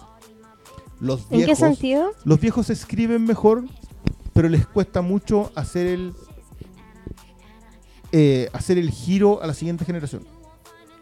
Por eso eh, los viejos estandartes de la crítica nacional tienden a valorar muy bien películas que están hechas con viejo pulso, pero les cuesta mucho apreciar cosas nuevas. No vaya a haber nunca una buena crítica de, la- de, lo- de, lo- de los ancianos a, no sé, po, a, a los hermanos tú. Ujú. O Yo no iría tan lejos. Yo escuché, creo que Ascanio, Ya. hablando de Midsommar y Ya. era una weá impresionante. O sea, pe- ya, pues, pero ahí igual hay No sé si cuenta como viejo, pero René Naranjo dio Jojo Rabbit. no es tan viejo, igual, me cae bien. Eh, Pero la odió. Sí, pero Es que no, pa- pa- no, no es necesario ser viejo para ser viejo. Eso creo yo. Es verdad. Eh, Igual no, a mí pero, no me gustan las razones porque no le gustó. no, pero espérate, el que quería terminar la idea, porque lo, lo de Ascanio era heavy porque él se notaba conflictuado por la película, ¿cachai? Y hablaba mucho de lo bien filmada que estaba y de la fotografía y todo lo había logrado, pero eso era lo único que había entrado en él, ¿cachai? Todo lo demás quedó afuera, como el relato. Entonces él hablaba con mucha distancia y decía como casi que estas películas que les gustan a los lolos de ahora, Ah, exacto. ¿cachai? Ah. Y... ¿Tú crees que él no ve tele? Impresionante. Bueno, hay gente que habla de tele que no ve películas tampoco. Sí, pero hablan de tele. Aunque, bueno, sí, son lenguajes audiovisuales que están completamente cerrados. sí. No podías ponerte a hablar de Noah Hawley sin hablar de cine, ¿cachai? Pero, pero, pero ya. Pero, pero a mí lo que me sorprende mucho es que él decidió, así, una decisión de vida, no ponerse a ver tele porque no le daba ya. O sea, no voy a Heavy. no tengo Pero el con tiempo tele te refieres así como Series de televisión. hacer zapping series. No, no, series ya, de televisión. No, no se va a poner a ver, no sé, por Boardwalk Empire, por mucho que Scorsese dirija episodios. Oye, es que es difícil ver series y películas Ah, pero- y estar pero- al día. pero Es súper cómo- difícil. Pero a mí me ¿cómo se resiste? Yo no ¿Cómo, sé cómo. cómo- Yo no sé cómo- cómo. cómo eres cinéfilo, cinéfilo y David Fincher hace una serie de asesinos en serie y no la ve? ¿Cómo? Ya, pero yo, yo, vi- yo creo que se está perdiendo a Hawley. Y, y creo que se lo está perdiendo. Yo, a ver. Se está siendo- perdiendo yo- tanto, yo- weón. No, no, es particular eso. Se está perdiendo Parks and Recreation, no me güey. No, pero, pero yo, yo le vendería eso nomás. Así como que si le tengo que vender una sola cosa, las dos primeras temporadas de Fargo. ¿Cómo llegamos a esta conversación? No tengo idea, un charquicaz. Estábamos Así hablando funciona. de Mad Max. No, estamos, estamos- ah, estamos hablando ya. de las películas. Lo sí, que- pero que es, la- que conecta, porque cuando tú ves que gana el discurso del rey, por sobre eso Social Network, yo ahí veo a un votante viejo. Claro. Veo a un votante cansino que escoge la película que es puta. De que los abuelitos que no pueden hablar. Que, es de la realeza, ¿cachai? La weá es como conectada con el pulso antiguo por, por donde la mires. Por el estilo, por el tipo de historia, por el tipo de actuación, el tipo de película. Por, cuando de ninguna manera una mala película. Yo me acuerdo que vi esa weá en un cine en. puta, en Viña, ponte tú, porque era verano, porque se estrenaba en esa época y yo andaba en Viña. Y salí feliz de la weá. ¡Ay, qué bonita! Qué bacán ese weón. Como, ¿Cómo lograron involucrarme en la historia de un rey tartamudo que no puede ser una weá que me importe menos en el planeta? Pero weón, también hay como toda una tradición de hacer que te importe la realeza. Yo encuentro que La Reina, la película con la Ah, Helen pero, es que- Mirren, pero ese es Peter Morgan, así es que increíble. Tiene un guion así palpico. Eh, no, sí. Y ya, bacán. Pero, weón, tenéis de Social Network al lado que está haciendo weá así como disparando por todos los cilindros, pero que tiene una narrativa más confusa, que tiene saltos temporales, que tiene unos diálogos así que para que le resultara los weones los tuvieron que cronometrar la weá. Es- es- ¿Escuchaste Sorkin, tú eso? porque- ¿No? Eso es bacán, pues se supone que Sorkin. est- Esto dice la leyenda, que David Fincher le dijo a Sorkin la película tiene que durar 100 minutos. Y Sorkin le pasa un guion y David Fincher, siendo David Fincher, lee los diálogos, toda la weá cronometra y le dice, bueno, esta película dura dos horas y media. Y Sorkin le dice, no, dura 100 minutos, yo lo calculé perfecto. Y David Fincher le manda, le pasa una grabadora y le dice, grábate leyendo tú los diálogos como tú creéis que tenéis que decirlo. Y el weón leyó toda la weá 100 minutos. ¿Cachai? Oh. Entonces el weón tuvo que imponer ese ritmo de diálogo a los actores para que la weá durara lo que tenía que durar. Y weón, es una maravilla. Ah, o sea, pero- la, la pura pero- escena en que le patean a Mark Zuckerberg al principio, weón, la weá es de una complejidad. Pero. Y, y ojo que ahí no. Mira, yo siendo quien soy de fan de Sorkin. Bueno, ojo que para eso solamente tenía, tenía que ver cualquier capítulo dirigido por John Wells y escrito por Sorkin en West Wing. Que esas Pero cuestiones yo no veo decir- tele. ¿Viste a Sí. Ascanio también ahí perdiéndoselas poco más? Pero por ejemplo, ahí es donde a mí me queda claro de que, de que Social Network era una cuestión que había recibido narrativas de otros lados y había logrado avanzarla. Por eso era trascendente. Porque para mí Social Network es un capítulo de West Wing con Gilmore Girls. Ay, nunca he visto Eso ninguna de es, las dos. así, ese es el, el disparo para adelante. Entonces son, como son mezclas y son cuestiones nuevas y frescas, yo entiendo que el votante de la academia no la no, no, no, no vea lo que le acaban de disparar. Entonces vota por el, el- el discurso del rey, que es algo que sí ves. Claro. Entonces, Bueno. no me enojo. No me enojaba ahora mismo si ganaba 1917. No me enojaba si ganaba Mujercita. No me enojaba nada si ganaba Mujercita. No me enojaba. Rabbit. Es que, weón, si no había nada, Nada. que tú fueras y decir, ¡oh, la mierda! La wea que ganó. Que yo sí, yo cuántas veces uno viendo los Oscars dijo esa wea. Cuando ganó el artista, cuando ganó Crash, cuando ganó Shakespeare in Love. Shakespeare in Love. Yo igual no le tiro no basureo tanto a Shakespeare in No, Love. yo tampoco. Igual me gusta esa película. No, no, no, yo no la Pero que tenía tanto, al lado, no es que me tenía guste. soldado Ryan. No, po. tenía la de Galina Roja, bájate el ándate a la mierda. ¿Qué más? No, ese, no, ese año es Locker, brutal. Ese año. Locker. Eso era de una galla, ¿o no? Puta, a mí me gusta Hurt Locker, pero. No, a mí no me gusta. ¿Cuándo, cuándo, quién ha visto de nuevo de Hurt Locker? ¿Y por qué? ¿Y qué más? ¿Y por qué vas a ¿Y qué más hay? Chicago. Chicago, Chicago, po, weón. No, que yo no, yo quiero agarrar que- el teléfono y ponerme a mirar contra quiénes peleaban, porque ahí, Ahí sí, es Ahí sí que me Ahí baja sí la rabia. Pero, pero ahí te das cuenta el tiro. ¿Cuál era la, la buena? ¿Cuál era Sí, la pero, que estaba? pero es que hay, bueno, ese es el otro tema. Las películas que pasan no les importa el Oscar. Siguen adelante. Sí. Mm. Entonces, el detractor del Oscar, que le presta más atención al Oscar que él, eh, a quien, que, que Que le, que tributa al Oscar, Mm.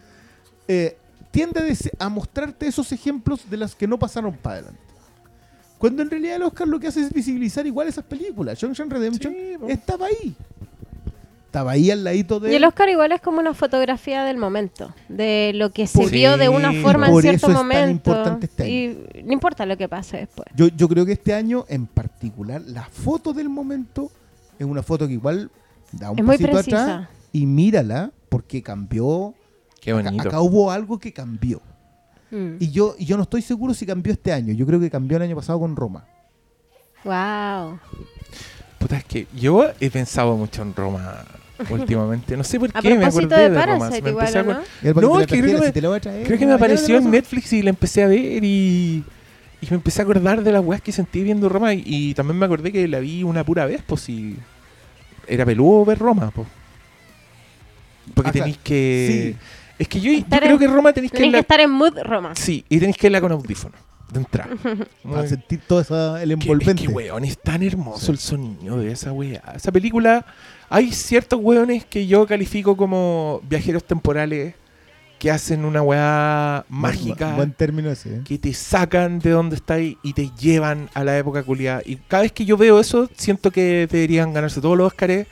Porque encuentro que es uno de los esfuerzos más conjuntos que existen, ¿cachai? Y es tanta construcción de mundo como una Star Wars. Donde en- si tú querías hacer un Star Wars, tenéis que hacer todo de cero. Tenéis que, weón, hacer el zapato del weón para que se esté en Star Wars. Entonces, para que tú te creáis Star Wars y digas, wow, estoy en Star Wars. Puta, trabajaron 200 millones de personas. Y yo como que ya estoy en una época en mi vida en que aprecio esa weá. Como que aprecio el- los despliegues, el trabajo conjunto, ¿cachai? Me encantó el Oscar de diseño y producción a Once Upon a Time in Hollywood. Sí. Porque creo que esa era otra weá Sí, que, sí, que es- sí. que es película de viajero en el tiempo, ¿cachai? Creo que la santa patrona de las viajeras en el tiempo es Barry Lyndon, Ah. porque es un caso extremo de, de viaje temporal, pero esa Claro, pero, weá pero es- estábamos hablando. Sí, Es no, es- no es solamente que esa estemos hablando de Kubrick, estamos hablando de que es el, probablemente el Kubrick más obsesivo de su propia carrera. O sea, yo, yo no sé si hubo un momento en donde ese tipo estuviese más metido en que la película pareciera del lugar en el que estaba. Pues yo diría que la naranja mecánica sí lo tiene, pero todavía, Pero es una época imaginaria. claro. Mm. Entonces, 2001 lo tiene, pero aún así son... Y claro, hay todo un trabajo sobre la ciencia ficción, pero es ciencia ficción. Entonces, el mundo en el que está está pensado desde aquí hasta allá. Eh, que es brutal cuando, cuando te das cuenta que en realidad en ese tiempo todavía no teníamos fotos de la Tierra, por ejemplo. No, es palpico. O sea, esa cuestión es- Sí. ahí te da como un poco el caso, pero, pero lo que tú hablas a propósito del viaje en el tiempo tiene que ver con. Y, y, de, y, del- y de la creación de los mundos. Yo, yo tengo la misma. La misma opinión de la, del Señor de los Anillos en general. Sí, po. Creo es que, yo- son lugares que te colocan en otro yo- lugar. eso, yo me he dado cuenta que para mí ese es un valor súper importante de las películas y me encanta que sigan haciéndolo, porque yo de verdad creo que Roma es una weá... Es, cercana a Kubrick en el sentido de que el loco como que se casa con cierto, cierta escala de planos, ponte tú. Roma es una película así muy de plano general, de mostrarte como amplios sectores, ¿cachai? Tal como Kubrick Recorrido. en Bar Lyndon optó por la inmovilidad, porque el weón decía que el único referente de esa época eran las pinturas, y las pinturas son todas estáticas.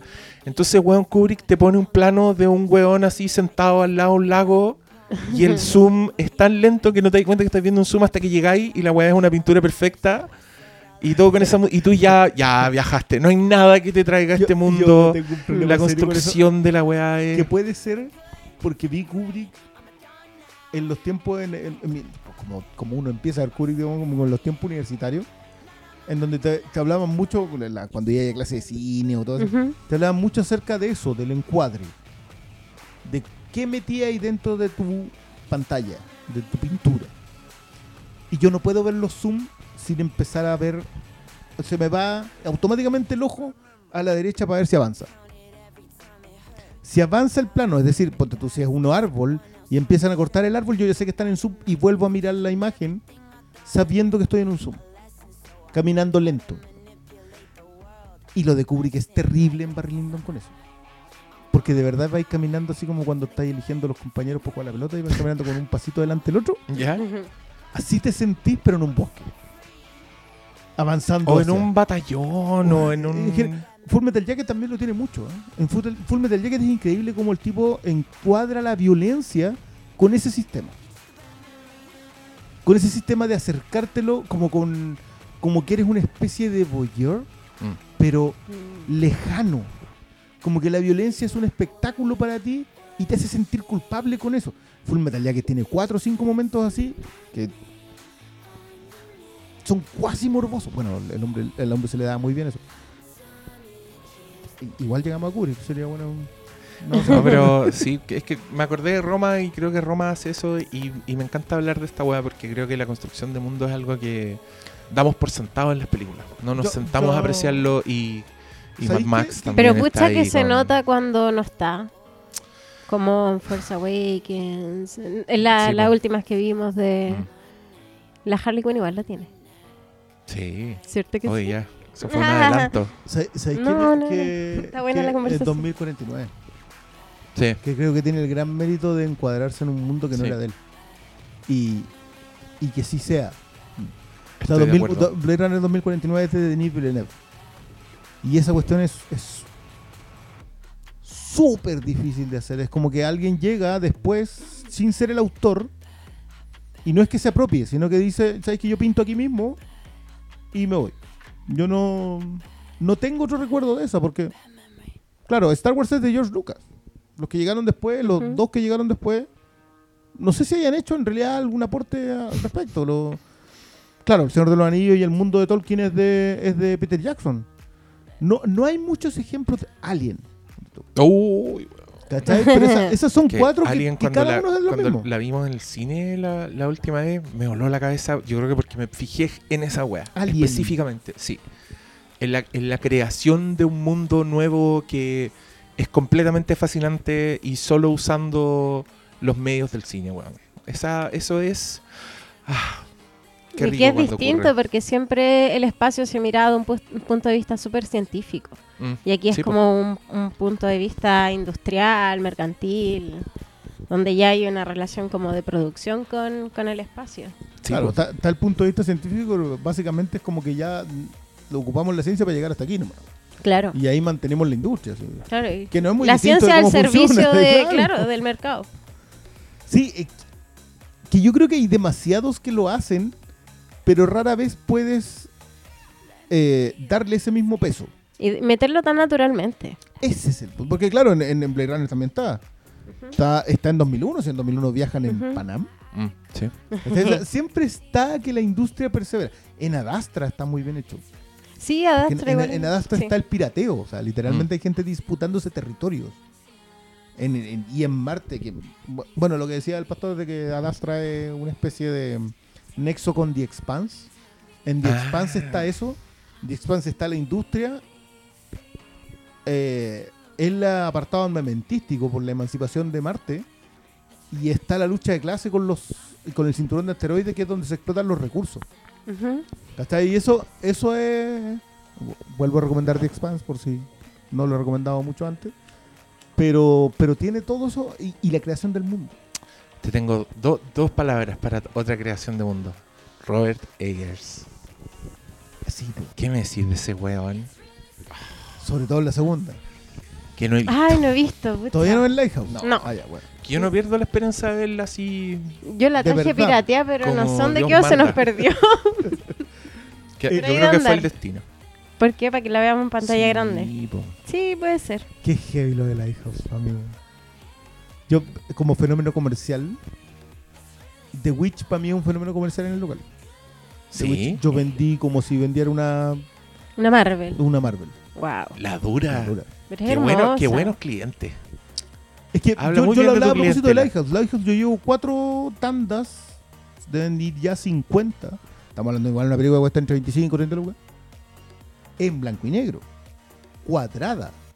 Y solamente con dos personajes protagonistas. Como Roma.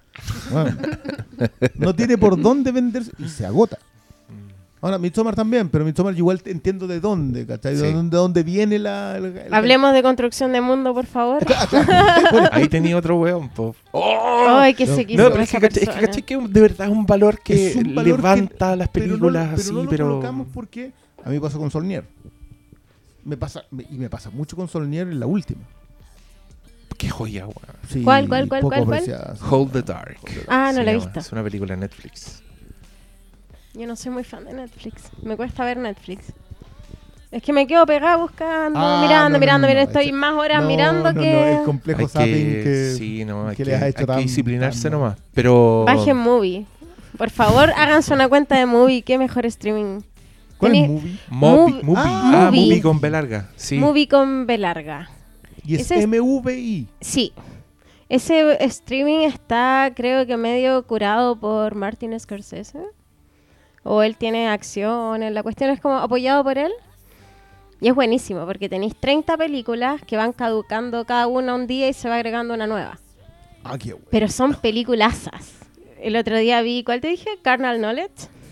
Ah, Pero hay películas de clásico todos de los años. mayores para 21, conocimiento carnal. po, Buenísimo. Sí, con esa carátula calentona. Oye, una- obra de arte, una la obra weá de se arte. trataba del alma humana. Sí, no, ni- no tenía nada que hacer. Me encantan esas ventas de Pomami. No, y Sí. tienen, el otro día empecé a ver, pero se me caducó, empecé a ver Deadlock, que es como un western alemán. Buenísimo, Ah, que no yo la sentí- le dije al Diego, oye, esta película es como papá de esta, ¿cuál te dije? La del Bardem, que es como un asesino. No Country for Old Man. No, contra- Esa, esa. Yo esa película no la vi entera, pero la primera parte de Deadlock era muy parecida, muy, muy similar. Y yo le dije, no, esta película es como papá de esta wea. Pero hay unas obras, puff. Ahora ¿Y era están, anterior? ahora están en ciclo François Truffaut. Sí, era del 70. O un aparecido. Era del 70 esa ¿Qué película. hay andar viendo películas de Truffaut ahora que viene de French Dispatch? de Así que- French ¿Qué, qué se te Dispatch. ocurre? Tengo olvidado, net. Mira ese weón. Hoy día vi, vi un tweet muy gracioso que decía que eh, Wes Anderson y Greta Gerwig se habían divorciado y compartían la tuición de los niños. De los niños. Se mostraban como a la, a la Saoirse Ronan con el Timothy Chalamet así transitando entre las películas. Ay, Le ha ido bien a esos niños. Sí, pero es que Son la buenos. Pero la, la Yo- está hace rato. Sí, Sí, pues, al Bueno, lado yo- de Timoteo, ¿sabes? Como yo viene de vuelta. morí, yo morí con Sí. Ronan en, en Atonement y de ahí nunca más. la Porque ahí abandoné. tenía como 12 años, ¿no? Por eso mismo me mantengo con una mirada de apreciación solamente con ella y su calidad de artista. Es buenísimo. No te has puesto de viejo verde. No, con no, Saoirse no, no, Ronan. no, porque la conocí muy chico. Pero, Aparte y- que ahí las que tres Johnny son siempre- extraordinarias. Pero siempre ella es como un ser ingenuo. Pero ni ahora que no ser pertenece verde. ¿qué en ese mundo. Pero Hay que esto que siempre sus personajes son así. Pero en Atonement era malvada. Sí, pues, pero piensa después de Brooklyn. Ella Sí, es como un. Que es donde menos me gusta a mí. Y en una cuestión que se llama Hannah. Spring. En Hannah te encuentro extra- extraordinario. Pero, pero caché que siempre es un pez fuera del agua. Es un weón que en su mundo está como conociéndolo, Sí, como le falta una comedia romántica ingenua. ¿Podrá? ¿Para qué? ¿Podrá ser como una. Porque No, que- que yo tengo la misma crítica a propósito de esto con eh, Cumberbatch. Ya. No, pero ese- yo encuentro malo a de, de una. hace de aristócrata marginal en toda su, toda su actuación. Siempre Cuico un- llorando. Y no, no, no, no. es como que no, no entra donde se supone que pertenece. Desde Sherlock hacia para abajo, todo siempre es lo mismo. Ya. Excepto en August Osage County, que creo que es su mejor actuación. Ay, no ¿Dónde? August Osage County. Ya. Meryl Streep, Julia Roberts. Ah, esa weá de que es puro grito. es maravilloso. Es buena. Él, él hace de Little. No, no, es puro grito. Él hace de Little Charlie, que es como el hijo maltratado de, de Ya. la, del- de la cuñada. ponte. Eh, y ahí está Margot Martindale, que es la mamá de, de Little Charlie. Extraordinaria. ¿No la habéis visto? No, weón.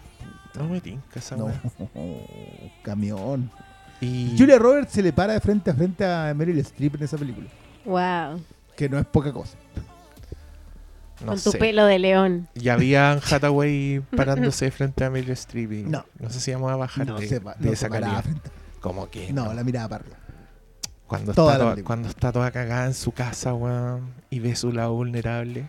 Deberíamos hacer un capítulo de Devil Wears Prada. Prada, Yo cuando queráis. Yo Me encanta esa película. Que sí que todas esas Y películas hablar de los uno- saco uno- wea que es el pololo. Oye, Qué penca qué tremenda pololo. que está Emily Blunt. Ay, Ay, la amo. Es tan hermosa Emily Blunt. no, pero pe- ¿sabéis que esa es una de esas películas que yo insisto que como que uno la mira a la A huevo. Ah, no, comedia romántica. No, de la No. Es una joya. Buena construcción de mundo. además. También. Yo, yo que bueno, no tengo idea de diseñadores de moda, no tengo idea quién era la señora. Ahora sé que es como que muy importante. Ana Wintour, editora de Vogue No tenía idea de USA. lo O sea, poco no que en mi mundo. Y seguís sin saber, por lo que veo. saber, sí. Aparentemente no aprendiste Parece, nada. parece que es basado en alguien que existe. Sí, da lo Sí, mismo. Runway construcción es del mundo no Vogue. funciona. Si ese es, ¿Sabéis que esa cuestión es.? Yo, yo no sé si no le damos el valor a posterior, pero sí le damos el valor en el marco de la película. Como que si te instalan bien en el lugar en donde estáis, tú estás ahí. Que yo creo que es como lo que le funciona a Stephen King cuando te lleva a ese mundo como en el norte de. ¿Cómo es? New Hampshire, no me acuerdo dónde es. Maine. Maine. Me- Como que tú sabés que estás en una parte de Estados Unidos que es como que ya como que en el Es misteriosa. norte, weón, cerca de una costa. Sabéis que Hay, sabéis que hay faro, sabéis que hay barranco. Y, y que cuando llegan las tormentas se cierra todo. Sí. Eso, eso es y sabes exactamente dónde está ahí. Y esas cuestiones son son súper complejas. Yo, tú sabes que le he tirado todas las flores posibles a Lucas por eso. No sé si el resto, no sé si la narrativa, pero sí, esa creación sí funciona. Y, y yo creo que las películas que más se nos quedan son esas. En donde tú sabes que estáis en otro mundo o en ese mundo. Y sí, Eggers la hace. No sé si en The Witch exactamente, pero sí en Lighthouse. No, sí, En The Witch, sí, en The Witch. sí, entendí Es que yo creo, perfecto es que yo creo que el, yo creo que Va a el, un mundo, yo no creo sé que si el. Robert, yo creo que el Robert Eggers Pero lo recrea, si fue hace muchos años Ah, ya. muchos. pues. es que es que te presenta un mundo porque ponte tú, yo creo que cuando el buen está pensando en, en lenguaje, ¿cachai? En llevarte lingüísticamente a otro tiempo, Mm. al hacer que los buenos hablen en inglés antiguo, que practiquen un acento que ya no existe, ¿cachai? Que, que los gringos tienen que leer subtítulos para entender. Yo creo que sí estáis pensando en la construcción de mundo desde un lugar que me habla de una visión única, ¿cachai? Que yo creo que esa es la gracia. Si tampoco, bueno, alguien podría decir perfectamente, por ejemplo, que las Marvel tienen buena creación de mundo. Obvio que sí. Tienen equipos, departamentos artísticos completos que previsualizan ciudades, weón, criaturas, trajes, todas las weas. Pero puta, no veis un autor en la weá, ¿cachai? No veis como un cerebro único que te está llevando a un mundo. Veis como una weá muy pareja, que se parece mucho a todo. Por eso yo creo que vamos a hablar de esto cuando hablemos de Birds of Prey, porque eh, yo creo que sí hace un trabajo visual bien, Brillante. bien, bien impresionante. Sí, sobre todo comparado con el, con, el, con el promedio de esas películas. Pero cuando tenéis weones como Robert Eggers o como weón, Paul Thomas Anderson pensando Mm. un mundo, ¿cachai? Weón, Phantom Thread es un mundo culiado. Sí. Esa casa es un mundo, esa época, eh, el, el estilo de diálogo es, es- te lleva a una weá, ¿cachai? Que mm, es precioso. Yo voto por que aplaudamos más la construcción de mundo, No, yo nos fijemos Pero en ¿sabes la qué? construcción de mundo de las creo que es películas. un buen año también para hacerlo. O sea, si, si repasamos un poquito los... Mujercita es una construcción de un mundo que el mérito que yo más le doy a Mujercita es que creo que es una de las cuatro o cinco películas que yo he visto en la última década que logra trasladarme los problemas de esta era a una era en donde esos problemas ni siquiera estaban visualizados. Te diría que cuatro o cinco obras, ni siquiera que, que películas. Porque la mina sigue contando algo de este mundo en ese mundo. Y eso, y eso es súper difícil. Yo, yo creo que el- ese, ese fue un Oscar que yo puedo discutir. Creo que lo que hace ella con el guion adaptado, adaptando el guion de Mujercita es mucho más trascendente que lo que hace eh, Waititi con, eh, con Jojo Rabbit. Igual estamos hablando de que, que una está en, no sé, pues, en 80 y la otra está en 82. No, no, es, no es tampoco una distancia como para quejarse. Pero sí encontré que ese, ese mundo a mí me pareció fascinante. Igual- y yo había leído la novela cuando era un adolescente promedio. Pero también me pasó lo mismo con 1917, que sentí que me llevó a la Primera Guerra Mundial, que era más brutal que la Segunda, que te demostró que era más sucia, que era más terrible. Que era más. Oye, a mí viendo 19... pobre. hablemos, hablemos un poquito de 1917. Ya, Encontré que era. Me, me tenía sobrecogido. Que, mira, lo- mi problema con 1917 es que para mí, por lo menos, fue como una curva descendente. Ah, mira. Como que partí muy arriba con la weá. Encontré que la weá era terrorífica. Esa weá de decirte, ya, esto es lo que pasa. Tenéis que llevar este mensaje, cruzar toda esta distancia, llevar esta carta, y si no lo lográis, van a morir 1600 personas, incluido tu hermano. ¿Cachai? Como una claridad dramática de la weá, que además la Primera Guerra Mundial de, resulta ser muy cinematográfica. Yo me di cuenta lo, lo importante que es la claridad de los conflictos y de, lo, y de la de las motivaciones y de las metas de los personajes. Porque una película que tiene esa weá clara, como que la entendís y te das por un tubo. ¿Cachai? Como tan. Y, y tan de entender la weá, porque ahora las películas de guerra, por ejemplo, son una lata. Las películas de. de, de persecuciones, de, de, de weas de thriller, son una lata. Hace poco vi una vi la que se llama 21 Bridges, ¿la viste? No todavía, pero no pretendía hacerlo. Ya, no, es que es un estreno, se llama Nueva York sin escape. Actúa mm, T'Challa. Cha- Actúa Black Panther. Chala, chala. Y T'Challa, weón, que tiene una T ahí. No nos hagamos los lesos.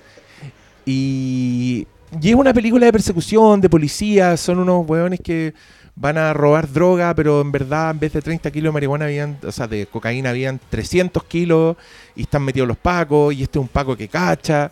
Weón, toda la película son hueones mirando pantallas, escenas de reconocimiento facial de ahí están, vayan por ellos, escenas de cámaras de seguridad, de ay, lo vimos entrando en la quinta, avenida". hueones mirando pantalla, pasando información por celulares a hueones que andan corriendo en la ciudad. Eh, en una película como Terminator, por ejemplo, todo es tan claro lo que tiene que pasar y no tiene nada que ver con eso. Creo que, creo que la, la- la- la tecnología le ha hecho mal al cine de acción, así propiamente tal. Terminator es un weón que tiene que encontrar a Sarah Connor, ve la guía de teléfono, hay tres Sarah Connor, se las va a echar a las tres, va por orden, entonces una weón alcanza a cachar, eh, el loco va a su casa, mata a la amiga, piensa que la mató, pero después la buena manda un mensaje, Terminator escucha ese mensaje, se da cuenta de que está viva todavía. Weón, son weas que yo te puedo contar, que te puedo resumir, caché, como alguien que te está contando una historia. Creo que 1917, al tratarse de la Primera Guerra Mundial, da para eso, porque tenía unos weones diciendo, oye, llegaron las últimas fotos aéreas y estos weones se movieron para allá y están con tanques y tenemos que ir a avisarle, porque ahora mismo los locos, claro, porque los locos... No, nos volaron los telégrafos. Los telégrafos, pues, weón.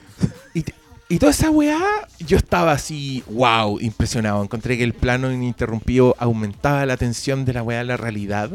Cuando, cuando los locos de- por primera vez como que salen al campo de batalla y la cámara sube con ellos y veis ese puta paraje muerto con cadáveres de animales, weón. Yo, yo sentía que estaba en la weá, sentía que el weón había armado la Mm. guerra y había, había seguido a los weones con una cámara y estaba así fascinado. Pero después caché que no era suficiente porque me empecé como a, a, a latear con la weá. Porque era fome. No, no era fome, pero yo creo que a mí sí me agotó y cuando llegó el clímax creo que Sam Méndez quería que yo estuviera más emocionado de lo que estaba. Pero igual encontré como, wow, buen momento. Inesperado, que muriera quien muere, por ejemplo. A mí eso me impactó. Es impactante. Sí, me, me Y- logró Es que conmover. yo creo que esa es una apuesta, fue, fue una apuesta muy arriesgada lo que hace... A ver, ya, ya. Acá el tema del, del- del ejercicio de ingeniería de armar un plano secuencia con cortes digitales y como, como queráis, igual a mí me parece una, una apuesta con desequilibrios. O sea, hay momentos en donde eso brilla mucho y hay momentos en donde eso te juega en contra. Te cansa. Claro, porque, porque sí, pero el cansancio te funciona porque el momento en que te descansa, los dos momentos en que hay descanso, sí descansáis con eso. Este como que, ya, puta, menos mal. A mí me pasaba que de repente los descansos eran momentos donde me daban información y yo ya no estaba pendiente. Ah, bueno. Entonces, Es en un momento yo tuve que preguntar cosas de la trama al Diego. Como, oye, pero ¿por qué están haciendo esta weá? Eso- Se me olvidó porque estaba descansando en los momentos en que Es estaban que hablando. Es el, es el proceso, la- por eso cuesta mucho mantener la atención en la primera tanda. Sí. Ahora, yo creo que el mayor problema de hacer ese ejercicio de ingeniería de, de construcción narrativa, porque no es solamente un, no es solamente un- el, el gimmick de constru- de hacer la El no es. Birdman. ¿Cachai? Porque Birdman no había para qué. Te funciona porque te trata de meter en el, en el en la fórmula en la que piensa el personaje, pero podría perfectamente haber estado editada y no venía como el caso. Acá en cambio es para meterte a lo que podía pasar un soldado en un día. Así de brutal era. Y, e- y por qué desciende es donde yo creo que está bien escrito. Yo creo que una- la nominación a guion a mí me parece muy adecuada. Porque el guion acá era descripción de lo que pasaba. Y no necesariamente buenos diálogos. Sí, no, pero también era, era distribución de la información, era ritmo. O sea, una película de guerra donde el primer balazo enemigo yo creo que pasa como a la hora y tanto de película. en porque el río. En el río, cuando el weón. Y, y, weón, viste una película de guerra que te, te muestra en verdad lo difícil que era, loco, ir del punto A al punto B. No. Y, y sufriendo yo por weas como cuando el loco se corta la mano y después mete la mano con el tajo a, a un cadáver. Y yo dije, oh, este weón no va a llegar al final de la película con esa mano, weón, si Una no tenías nada más encima. Entonces la weá era desesperante, claro, y era tan fácil como, loco, no era tomen, tómense ese pueblo y, y róbense tres tanques, era como, weón, llega hasta esa reja Sí, y ahí veis qué pasa. Y, y yo a esa weá le encuentro mérito. O sea, por eso, si, incluso si ganaba 1917, yo iba a decir. Ni un problema. Ni un problema. bien, lo entiendo. De hecho, fue la que yo puse en mi, en mi quinela, porque pensé que iban a hacer la gran spotlight de. Yo pensé que lo iban a ¿Cuál hacer era tu predicción? El Oscar a la irlandés. Oh, mi predicción era Parasite, la chanté.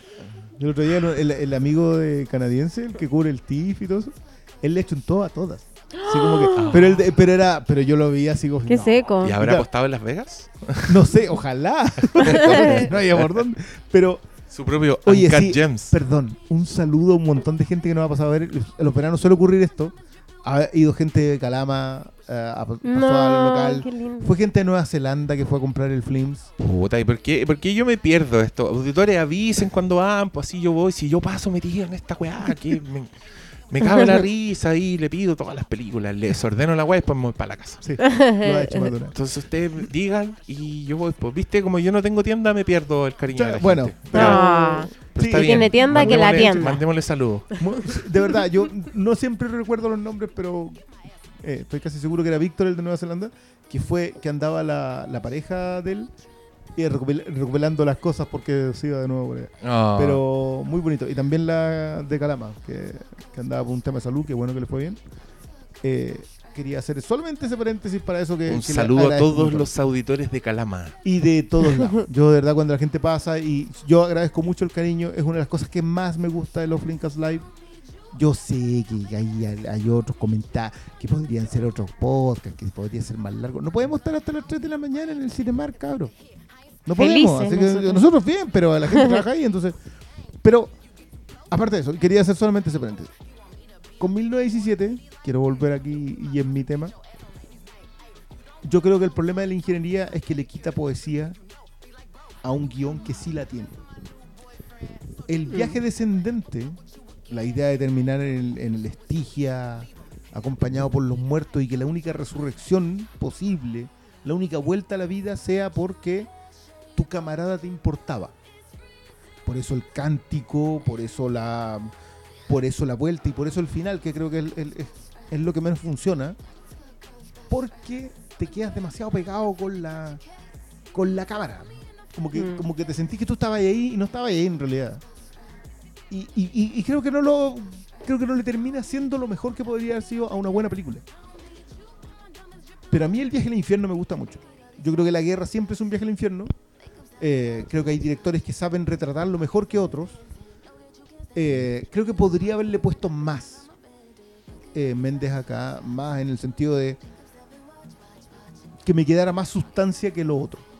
Yo creo que él le juega muy en contra la idea del, del plano, eh, porque la primera hora te lleva muy bien. Yo la secuencia del avión, Es la roja. que, que para mí el remate de la secuencia del avión es brutal. Yo dije, ya, esta cuestión, hasta aquí te llevó a la guerra como muy No, hasta aquí nota te han 7, llevado. promedio 7. No te Sí. sé cómo decir, hasta aquí.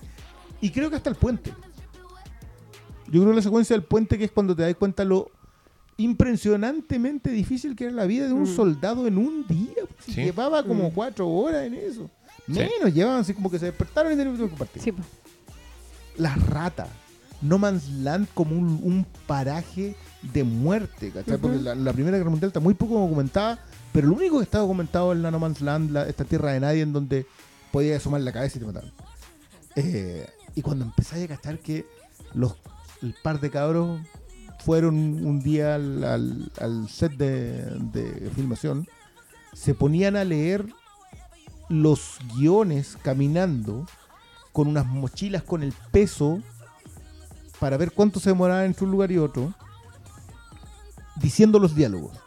Y ahí donde terminaban los diálogos, después de un par de ensayos, marcaban y después construían la trinchera.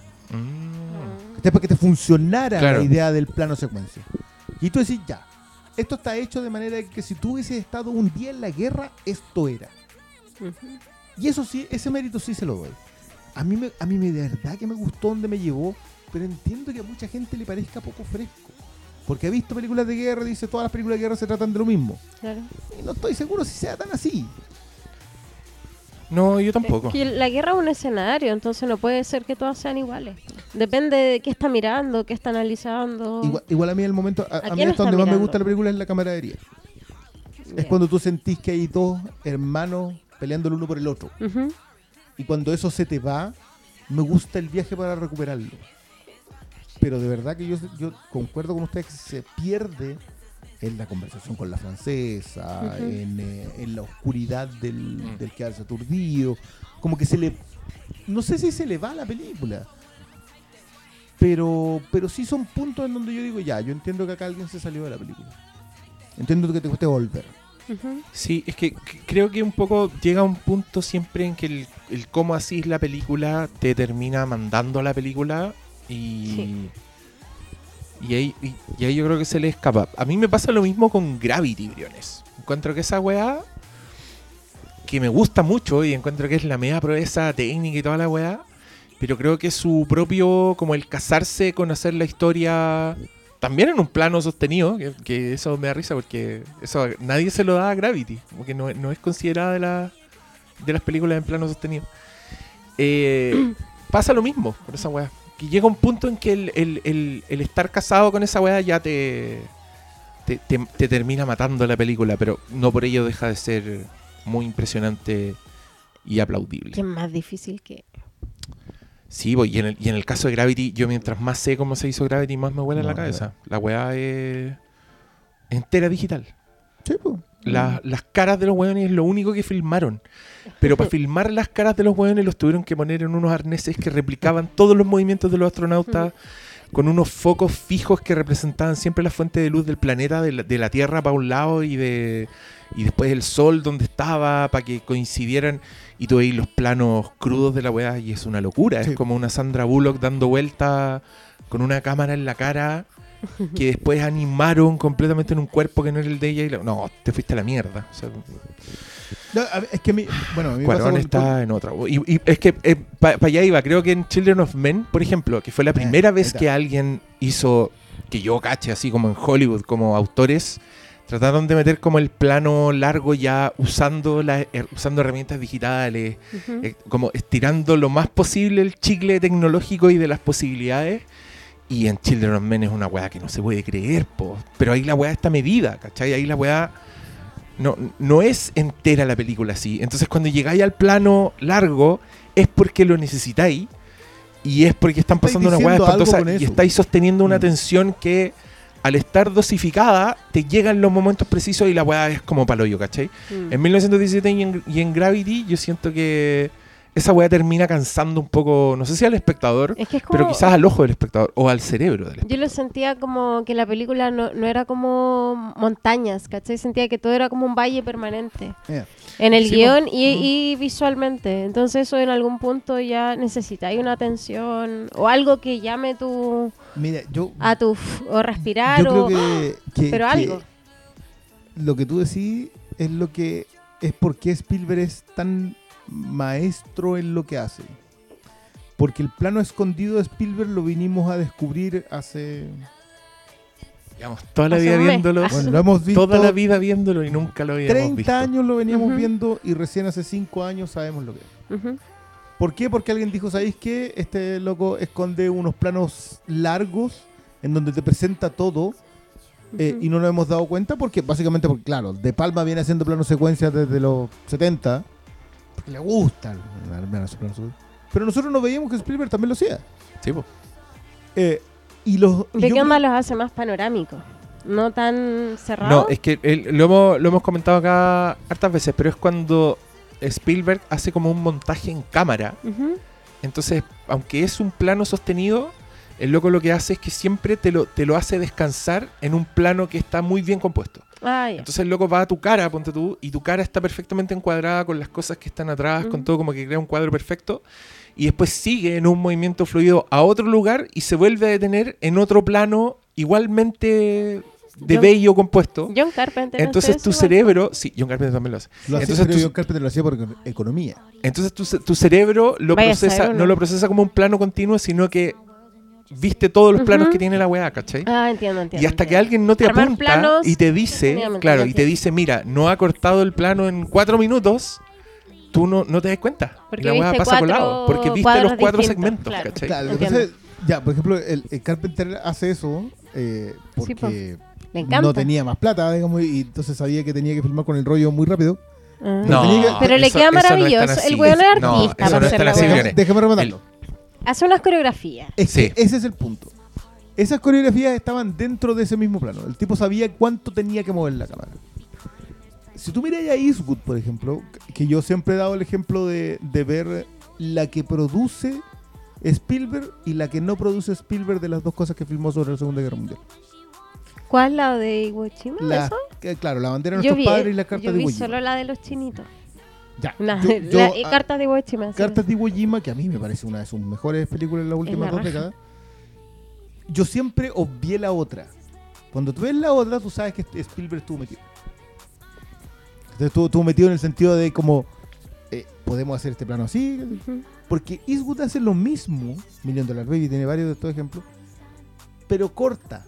Es como que está todo tan ensayado ya. Hoy día vamos a filmar esta caminata hasta que conversa con este personaje y después de hablar con este personaje se van a esta parte. Y eso se filmó en un día. Y es porque Eastwood filma sus películas en 40 días, 35 días, 30 días. Oh. Million Dollar Baby la filmó en 34 días. Porque. Pero él edita. Depende de que el editor arme esa secuencia de manera que. Entonces, sabéis dónde corta los planos, dónde coloca la gente. Depende del editor para Depende que esto del editor para armar esa. Pero él sabe lo que pasa en esa vez. Que Eastwood tiene un tipo de dirección distinta. Él filma lo que pasa. Rara vez tú ves en Eastwood un plano que tú decís, ya, es- esto está pensado desde la más pura intención de la narrativa de dirección. A diferencia de Spielberg, que es tan artesano, que todavía sigue. y En Ready Player One es eso. Que Ready Player One tiene que ser digital entera, igual la hace. Y la hacen en los planos tanto virtuales como en los reales. Claro, porque. Porque no lo deja, ¿cachai? Se pero, pero, cámaras. pero- pero es hermoso porque además Spielberg lo hace. Se lo hace difícil a, a sí mismo, ¿cachai? Porque el weón, ponte tú. Incluso, ¿te acordás que yo se los mostré acá en YouTube el, al- uno de esos planos largos en Indiana Jones and the Crystal Skull? La Indiana Jones mala, según todos. No, la. Indiana Jones mala No. que todos dicen. El Indiana Ay, Spielberg la hizo, la hizo porque sí nomás. El weón tiene un plano donde tiene que coreografar sombras, movimientos Wow. de vehículos, movimientos de objetos, onda extras. Weón, es una paja haber logrado un plano culiado que tú no ves. De lo bien hecho que está, no lo ves. Es un plano secuencia que tú no ves. El plano secuencia y, invisible. y me estáis weando la wea buena. Son los mejores. Oye, Sí, es que ese es cabros, el punto, cuando no lo ves. Llevamos hora y media y no hemos hablado de la película titular de acá. De lo que nos convoca. Vamos a hacer una breve pausa y volvemos con la conversación de Birds of Prey.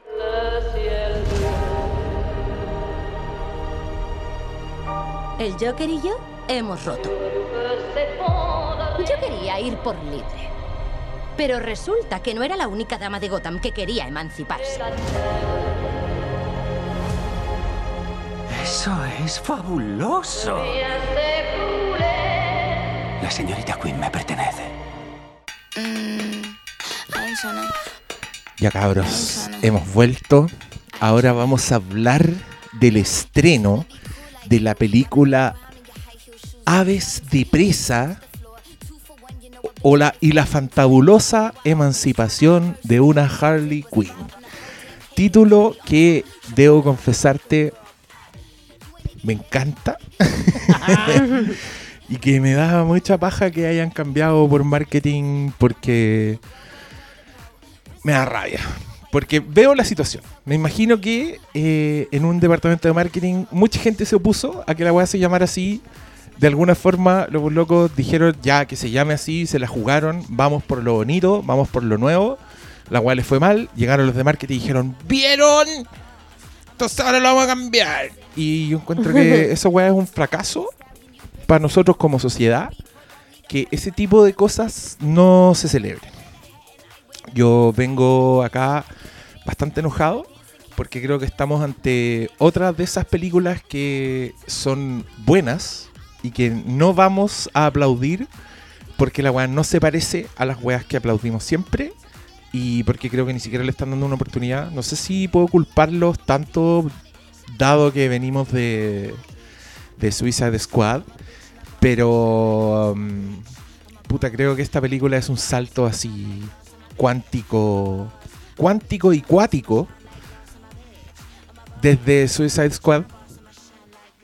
Salí muy contento del cine y eso es todo lo que voy a decir porque les voy a dar la palabra a ustedes. Yo quiero agregar que estoy completamente de acuerdo con el Diego, que es una excelente película, que a mí me da mucha pena que se esté ignorando y que le esté yendo mal. Y creo que es prueba fiel de que el mercado no, no se regula solo. Hay que meter la mano ahí para que les vaya bien en sus ventas, pero pucha, qué pena que no, no esté siendo apreciada. Pero a mí lo que me da pena es que creo que es consistente. Creo que se da un panorama demasiado penca en la actualidad que, puta, hay que decirlo, está dominado por Marvel y por una cantidad de gente que solo quiere ver weas Marvel. Y que se olvida que esta weá en algún minuto fueron películas de género, fueron películas de acción, de fantasía, con personajes coloridos que nos daban felicidad, que, mm, que, tienen, puta, que vienen de un medio que, que tiene tanto potencial que deberíamos estar viendo mil películas de superhéroes y perfectamente ninguna podría parecerse a la otra y podríamos estar viendo así, weas hermosas. Si es que aplaudiéramos las weas originales y las weas que funcionan. Y creo que esta es un ejemplo de eso.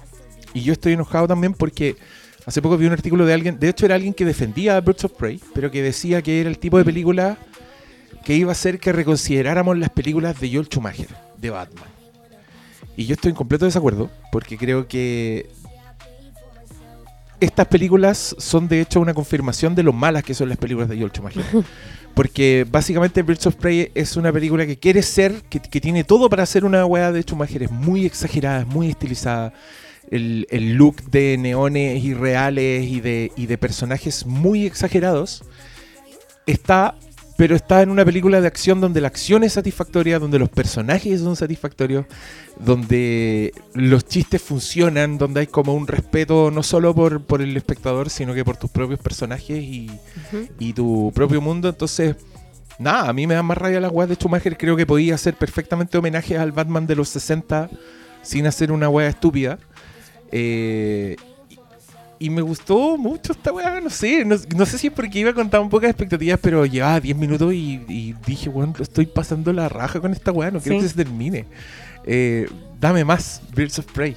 No, no quiero entrar en específico, solo lo mantendré así en general. Ya, Briones, lánzate. Ya, mira. Eh, yo acá voy a dejar fuera todo el tema nombre, orígenes, eh, porque esta es una película de Harley Quinn eh, y, y todo, en- y para centrarme un poco de entrada, después vamos a desmenuzar toda esa otra parte, para centrarme un poco en el hecho de que esta sigue siendo una buena película de acción. Eh, pero que lamentablemente el consumidor de cine de acción odia estas películas. ¿Por qué? Porque están protagonizadas por gente que les dice que ellos no son exactamente gente valiosa. Y eso, yo creo que el gran problema que tiene Birds of Prey no es en sí mismo la película. Yo creo que la película es suficientemente deschavetada y eh, tiene el desparpajo de presentarse tal cual como es. Como lo tenía Deadpool, yo creo que esta película le debe un montón a Deadpool 2 sobre todo.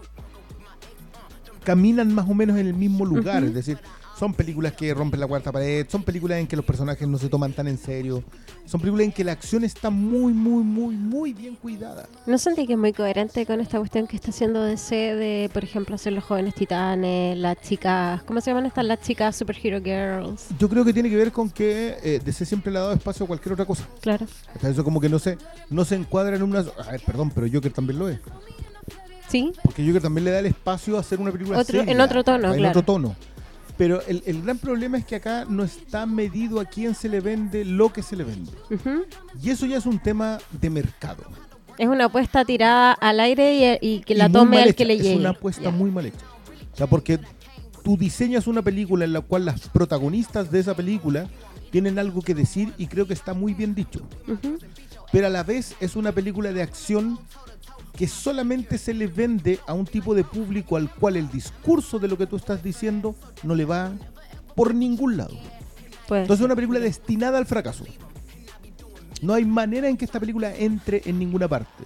Esta película hubiese entrado si tú hubiese la hubiese dejado abierta, no R, para que la fueran a ver las niñas y las mujeres jóvenes que entienden exactamente qué están diciendo todas esas mujeres Ajá. en el lugar que están. Entiendo. Sin embargo, vas y se la vendes a dos tercios de la audiencia, que son los que compran las películas R, eh, que no les interesa lo más mínimo ese discurso. Claro. Que está muy bien. eh, Yo creo que es un discurso muy orgánico. Que Sí, a mí es eso me encantó de la película. El primer mérito que yo le voy a dar a esta Sí, película. igual me encantó. La conversación sobre el lugar de estas antiheroínas Ujú. está bien puesto. Sí, es perfecto. No tiene en ningún momento panfleto, No, ni es- frase es- hecha, ni le está hablando a Twitter. Exacto. es perfecto. Yo creo que todo incluso es lo suficientemente deschavetado en el caso de Harley Quinn, en donde ella establece sus puntos de vista sobre la emancipación que, Claro. que concibe. Y lo hace desde el personaje Harley Quinn. No Claro. está escrito desde el mundo Claro. para Harley Quinn. Está escrito desde Harley Quinn para el mundo. Para mí, con eso ya me ganaste. Sí. Me ganaste con la acción que creo que está hecha a la perfección. Yo creo. Yo tuve una muy mala experiencia con la mm, con Los Ángeles de Charlie y Elizabeth Banks. ¿Ya? ¿Es la de Drew Barrymore? ¿o no? Eh, no, no, no, la, la ¿Cuál es? nueva, No la visto, que nadie no, no visto. la que- Ya. y que probablemente no sea un pecado que no lo hayan hecho. Porque en esa película es el mismo discurso. eh, y es una película en donde todos los hombres son idiotas, Ujú. villanos, villanos idiotas, idiotas villanos, o la caricatura de villanos o la caricatura de idiotas. Ya. O son como los seis estados en los que pasan los hombres. Y yo sabes que con eso no tengo ningún problema. Porque probablemente los hombres seamos eso en el mundo De ciertas de ese, mujeres. de ese mercado. Eh, No tengo ningún problema. El problema es que para venderme eso, para entregarme eso, utilizan un vehículo de acción muy mal hecho. Muy mal hecho. O sea, la acción está filmada, pero como la reverenda. Nunca le presta atención a eso. Se le olvida que es una película de acción. Exacto. En cambio acá, si hay un mérito que tiene la señorita Yan, es que plantea esta película de ser una película de acción. Yo sé que ella se lleva a la segunda unidad de Stahelski, que es el muchacho de la John Wick, y arma. Y tú ves las Ah. secuencias en que tú decís, esto está pensado para hacer una película de acción y una muy buena película de acción. La Sí. secuencia donde en el que en el tráiler todos vemos cuando la mina aspira, Ya, Es es increíble. incre- esto está muy bien armado, la secuencia de la invasión en la comisaría. Todo está muy bien armado. Sí, paréntesis informal, que además de- y además eso ya es un viento fresco, porque estamos en la época de las peleas digitales, estamos en la pelea donde los superhéroes Sí. son de goma, pero acá, weón, drones. yo vi, vi dobles trabajando, vi gente sacándose Sí. la chucha, vi momentos en que yo dije, ¡oh! porque mi cuerpo reaccionó a huesos quebrados. A una pierna doblada. a, cabeza atravesando cristales en, en situaciones muy satisfactorias, muy bien armadas. Como una mina, weón, ganándole a los hombres en su propio juego, si querí. Eh, y, y cierra el paréntesis, sí, porque creo que a esa, incluso a esa weón no se le da mérito. ¿Cachai? Es que es interesante también como en la acción entran muy orgánicamente los elementos del entorno. No es como la típica heroína o, o villano que tiene su elemento característico, no sé, el martillo de Thor. ¿Cachai? Ella va agarrando con mucho ingenio las cosas que tiene a mano nomás. Y todo lo convierte, lo convierte en un arma y se saca algo de algún Claro, lugar te- a, mí, a mí lo que me gusta es que te muestra, te muestra, no te dice quién es Harley Quinn. Y lo seca ¿cachai? que es. ¿Tú entendís por qué la weona es la polola del bromas? Entendí el pasado, que me encanta que en esta weón, brillante elección. Estoy seguro que responde a todos los focus groups negativos de la evaluación de su- del trabajo de Jared Leto. Responde al éxito del Joker de Joaquín Phoenix, pero esta weá de, de que el Joker sea una presencia que no ves, o que veis de lado, que le veis el pelo, lo veis en silueta, lo veis dibujado, Y- y weón. que- Y que no había presupuesto para Es- pagando el actor. Mejor que Jesús en Benjur. ¿Cómo te tiraste? No, yo quiero, yo quiero decir otra cosa que me da rabia, weón. Lo voy a decir, ya gente se va a enojar conmigo, no me importa, weón. La Capitana Marvel, que yo de verdad encuentro que es una mierda de personaje. Es un cornetazo de película. Que Es una película que envejeció mal dos semanas después de estrenada. Donde la weona no representa nada, donde no significa ningún avance para nada, no es un personaje que llegue al, al género de la ciencia ficción y la fantasía a decir, wow, que falta no ha sido un personaje como en la Capitana Marvel, pero que sí en el soundtrack te ponen eh, I'm Just a Girl in the World de No Doubt y la weá tenéis que sentirla como como una representatividad de género que no existía en este género cinematográfico, ¿cachai? Dos géneros, dos excepciones de género peleando. Es una weá que aplaudieron por eso. A mí, cuando yo dije que la weá no me gustó, gente en internet me dijo, no era para ti. Onda, deja que las mujeres tengamos algo. Y yo con rabia, porque, weón, yo creo que las mujeres tengan todo y que tengan weas buenas. No, no se conformen con películas tan malas como esa. Creo que acá Harley Quinn lo logra, te logra mostrar una weá que se siente como representatividad de género, que se siente una historia de mujeres.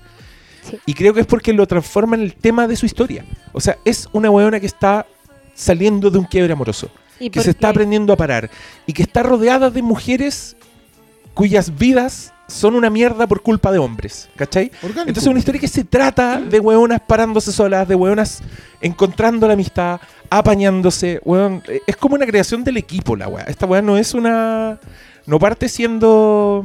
Hueón. Me acuerdo de ese plano culeado de los Vengadores donde todas las minas se paraban, weón, así como portada de no sé qué chucha. No, no vaya ahí. weón. Pero Y tanta gente se enojó porque nosotros dijimos que esa weá era mala, era como el pico, pero ahora creo que esta película lo confirma. Loco, sí era mala, era pito de nada la weá. Te lo estaban metiendo porque te estaban sobajeando la espalda. Era un tweet esa weá. Era es- esta, Era un esta tweet. escena pudo ser un GIF.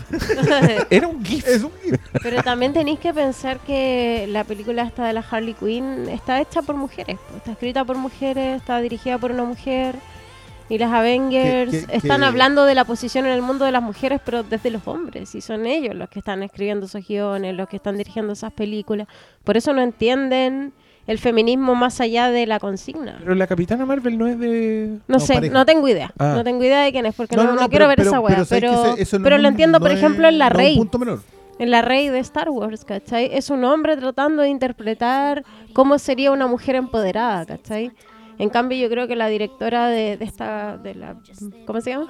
Harley Quinn. Harley Quinn. No, pero eh, la Birds of película. Prey Birds la- of Prey. Digámosle Harley Quinn and the Birds of Prey. Y la fantabulosa... No. Y No, la no, fantabulosa, y la fantabulosa emancipación de una Harley Quinn. Me estáis weyando el medio título. Es Pero el punto es que si existieran las Birds of Prey antes de la película, yo sí te compro el título. Pero no existen. Entonces, la fantabulosa emancipación de Harley Quinn y las Birds of Prey era un título aceptable. Mm. Está, está ahí en contra del orden. Estoy en contra del orden porque Es que no la película representa en no se absoluto trata de Pero entonces tú estás en contra de Yoda. No, yo entiendo el punto. Porque la película se trata de Harley Quinn y su emancipación, no se trata de la conformación de las Birds of Prey. Entonces, igual, en La- el tráiler, por ejemplo, surgen porque había un diamante que tenía un código. Estoy, Claro. estoy impresionado por la literalidad de esta conversación, loco. No Es el medio título con una gran sonoridad que pone a Harley Pero, Quinn por detrás como un ¿qué comentario pese a que lo Birds tiene todo. Pero ¿qué es, ¿de qué estáis hablando ahora? ¿De tus comiquitas? No, no, no. ¿Qué son? No, no. Yo, tú sabéis que yo circunscribo el cine al cine. A mí no me voy a poner a hablar acá de Chuck Dixon y Gary Frank. No olvídate. qué paja. ¿Qué es Birds of Prey? Es un grupo de mujeres. Ya, ¿por qué Que se, se afianza. aves de presa? No tengo idea. Ya, bueno, entonces Se no pone podí- Birds of Prey. No podéis colocarlas como el primer título. Ya, pero ¿por qué se llama que- Huntress? Antes que. Sí, pues, se- cuando se debería llamar la, casa, la asesina. La del- asesina de la ballesta. es bacán ese chiste. Es, es que para mí, es que eso es lo otro, porque es- por eso yo lo coloco muy cerca de Deadpool 2. Porque creo que los chistes más deschavetados, más con el desparpajo más absoluto, son los que mejor funcionan. Sí. Son los que mejor No, es que cuestión- yo creo que es yo creo que esta película es súper milagrosa porque, a en mi opinión por lo menos, podría haberse ido a la chucha en todas las escenas. A los cuatro minutos. Pero la weá consigue como un equilibrio. Creo que se beneficia del, del relato esquizofrénico de Harley Quinn, porque la loca es como la narradora y hace esta, esta weá típica de, ah, no, perdón, le estoy contando mal, entonces retrocede y te cuenta otra weá, chorizo entre medio. Pero Ay, no te expliqué quién es este. Claro, pero, pero esa weá es hermosa porque te das cuenta, no sé, pues que lleváis media hora y no hay visto nada con desperdicio. No hay visto ni una escena que sobre porque está todo integrado de alguna forma a la trama. Eh, el personaje que tú pensaste estaba de fondo en la primera escena, después resulta que tiene una colita más de historia, ¿cachai? Entonces, la weá como tiene, te está contando una buena historia y te la está contando de manera muy entretenida. Encuentro que en ningún minuto yo empecé a decir, ah, secuencia de acción por secuencia de acción, No. ¿cachai? Nunca dije, ah, choreza por choreza. Bueno, aprecié todo como, como, como esa pega que se dieron, como ese cariño por los personajes. Y curiosamente usando weas que en Suicide Squad no funcionaban para nada. Weón, los textos que cuando se congela la imagen y aparece un texto encima con información, que en Suicide Squad se agota al- a la segunda vez que sale, tú ya decís, esta wea no tiene ningún motivo Por- de existir. Porque ya cuatro canciones a la segunda vez que salía. Ya, cuatro canciones. Acá, weón, era una fuente inagotable de felicidad. Uno de mis mejores, uno de mis chistes favoritos salió en esa wea. ¿Cuál? ¿Cuál? No sé si spoiler. No, no es un spoiler. Es que cuando.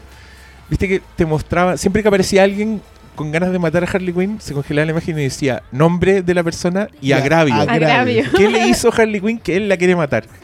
Y, y se demoran en llegar a Iwan McGregor, que es como el villano principal. ¿Cachai?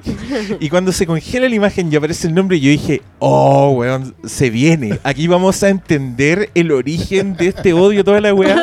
Y lo primero que aparece en el agravio es, dije expreso en vez de expreso. Hizo Weón. montones. de- Sí, pero son Y son puras weas. Nunca. Yo dije aquí viene la No, escena en que la weona no, mató no. a su pololo, weón. Dije como una- eran puras weas. Muy coherente con, su, con el personaje de Iwan McGregor. ¿Se Oye, que me dio que- risa que esa Sionis, wea. aparte, no es tan caricatura como uno se lo esperaba. ¿Quién? El, eh, Sionis, eh, McGregor, el personaje McGregor. de. Es- Weón, encontré que ese loco se las mandó. Porque, porque yo de verdad... me yo hizo. me recordó el amor por Iwan McGregor. Yo, yo, yo- el- uno de los miedos que tenía es que fuera otra caricatura más a lo acertijo, a lo muy exagerado. Pero sentí que estaba justo en el filo necesario. Sí, justo en el Tenía filo para que locura. fuera increíblemente entretenido, gracioso. Y, y que igual tiene, loco, si esa es la clave. también. Bueno, la clave es progresión. Onda, háganos el viajecito. Cuando llegamos a que el weón se pone la máscara, yo encontré que era un momento genuinamente cool que el weón saliera con máscara. Y era, y era un espacio en Gotham. Que eso es lo otro. Yo creo que hay mucho texto sobre dónde están los personajes que no se pierde en ningún momento. Yo sé que esa película transcurre en Ciudad Gótica. Sé que la policía es la policía de Ciudad Gótica. Sé que Montoya es relegada por ser una muy buena detective en Ciudad Gótica. Y esas cuestiones tú podías no saberlas, pero te quedan. Se O sea, entiende claro, porque- perfecto. Porque la primera, la primer, la primera lectura es, es porque es mujer. La segunda lectura es es porque es una mujer que es una muy buena detective en una ciudad en donde un muy buen detective no tiene cabida. Hay Entonces- mucha corrupción. Que es mi mayor problema con la venta. Yo voy a insistir con esto. Para mí este- el problema de esta película no es la película. A mí el problema con esta película es lo que quisieron vender porque no supieron qué venderle a quién venderse. Nos vendieron Suicide Squad y, y No, no, resultó yo- ser yo- otra Yo cosa. creo que es peor. Yo creo que acá el problema es que esta debió haber sido una película todo espectador, en donde te saltara ahí la violencia con el con la misma desfachatez con la que tienes para hacer. Debiste haberle puesto Paun y Puff. Puta, no sé, no es sé- que- no es sé que si estoy- es violencia que no es sé si estoy de acuerdo porque a mí me gustó es- mucho la violencia no, en es esta que yo película. creo- no, pero yo la podía soslayar al nivel de. No necesitáis tirar la pierna. No, No necesitáis los garabatos. No, yo creo que sí.